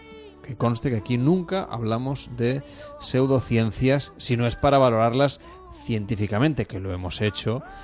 Eh, pues por ejemplo con JM Mulet y otros invitados que han venido aquí a hablarnos desde el punto de vista científico de cómo justamente la pseudociencia afecta y mucho al tratamiento médico que, que necesitan las personas cuando tienen una dolencia. Pero Manuel, eh, espero que me- pese a todo te haya parecido interesante los, eh, las ideas y, y los estudios de los que nos está hablando este neurólogo. Resumiendo un poco lo que nos quedaba, vamos, nos quedan poquitos minutos de programa hasta llegar a las 4 a las 3 en Canarias, momento que vamos a aprovechar para recordar algunos de los momentos más interesantes o más curiosos o más divertidos que se han vivido esta semana, que han sido muchos, muchos y que es difícil resumir en, lo- en los pocos minutos que nos quedan. Sí, sí, sí, tanto es así que solo voy a, a resumir uno. Uno, vale. Pero... O sea, todo el programa Sí. que hemos hecho, Sí. Tú a saber cuántas horas. Sí, sí, sí. ¿no? Exactamente. Por 5, 20 horas de programa. Sí, y cuando lo escuches te arrepentirás. Pero bueno, sea ¿Ah, sí? como... Sí, sí, sí. A ver, sea como sea, claro, ya... mm, el- el- la semana que viene cambiamos el, el formato ya. Bueno, cambiamos de horario. De decir, horario, em- empezaremos sí. a emitir el programa a la una y media, a las doce y media en Canarias. Es la semana previa al inicio de la liga. Mm. Y como es habitual, pues eh, mengua un poco noches de radio. Sí. Porque llega el momento del transistor que Exacto. tiene que incrementar el número de minutos porque tiene muchas más cosas que contar. Mm. Normalmente acabamos a las 4 igual, pero este año hemos dicho, nos vamos a quedar hasta las 5. Y salvo el viernes, que volveremos a acabar a las 4 como hoy, las Ujú. 3 en Canarias, el resto de días os acompañaremos hasta las 5 de la madrugada. Toma ya. ¿Qué te parece? No, me parece muy... Ahora me parece muy bien. La semana que viene ya te lo diré. No, nos parecerá muy bien también. Entonces Sí. empezaremos a la una y media. Sí, sí. Un poquito doce y media, hay una y media, una y treinta y tres, una y treinta y cinco cuando, cuando acabe el transistor. Y nosotros nos incorporaremos y estaremos ahí hasta las 5 de la madrugada. O sea, una Muy horita antes de que empiece más de uno. Muy Estamos bien. cada vez más cerca del prime Sí. time. Sí, Tú sí, tienes que pensar eso. Es decir, cuanto más tarde acabemos, Perfecto. más. Si, acabáramos a las 6, por ejemplo, estaríamos a las puertas del prime time. Sí, sí, si sí. acabáramos a las 7, ya tocándolo. a las y, a la- y a las siete y media ya prime time. Del cementerio prácticamente. No, hombre. ahora, en fin, no, no sé si llegaremos Nos- con vida. pero si con la de cosas que tenemos que contar nos faltan horas. El programa debería durar 12 horas cada día. 12 horas. Si tú ves dando ideas, que luego, luego sí, salen las cosas como son. Bueno, pues mira, como ya no... mm, Bueno, vamos a modificar un poco el, el- formato, eh, adaptándonos a este nuevo horario, y eh, si algo se ha caracterizado estas tres primeras semanas, eran por esas tertulias tan interesantes con gente que con cosas muy importantes a decir, gente con criterio, gente, bueno, auténticos próceres de, de todo lo que es el conocimiento. Y como yo no tengo criterio alguno, yo me fijo en tonterías. Igual que los niños pequeños pues se fijan en eh, cuando estás en clase, el profesor si repite mucho una palabra. Yo tengo estas cosas. Y entonces de una de las intervenciones de esta semana con el del profesor eh, Rubén Ruiz Rufino que intervino en el debate sobre si había terminado el eje eh, Izquierda-derecha. izquierda-derecha, 1, 2, 3. Entonces eh, lo estaba escuchando con mucha atención y me fijé que, ah, digamos, que podríamos resumir su intervención más o menos con este audio. yo creo que el siglo XX, si algo, si, si se puede resumir de alguna manera, es en esta dicotomía entre, entre la izquierda y la derecha eh, durante varias décadas en el siglo XX. Y yo creo que esta dicotomía sigue sirviendo de su territorio. O sea, yo creo que esta dicotomía sí tiene sentido hoy en día. Los distintos componentes que definen la dicotomía, que es la validez de la dicotomía. de Esa es la palabra del... Bueno, pero era, aquella dicotomía que no era eje izquierda-derecha, sino la casta y, y el resto. Temas de interés tenemos muchos encima de la mesa a esta hora en Noches de Radio. Muchísimas gracias por estar con nosotros y Muy por bien. acercarnos a esta... dicotomía, esta dicotomía, esta dicotomía, fin en la dicotomía, que la dicotomía dicotomía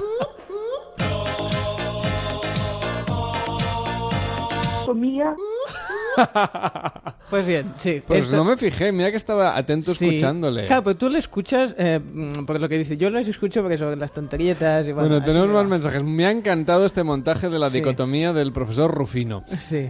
Bueno, eh, Graciela dice, muy buena la exposición del neurocientífico. ¿Podéis dar más información sobre sus datos y trabajos? Bueno, pues eh, tiene un libro publicado recientemente que se llama Permiso para quejarse de la editorial Ariel del grupo Planeta.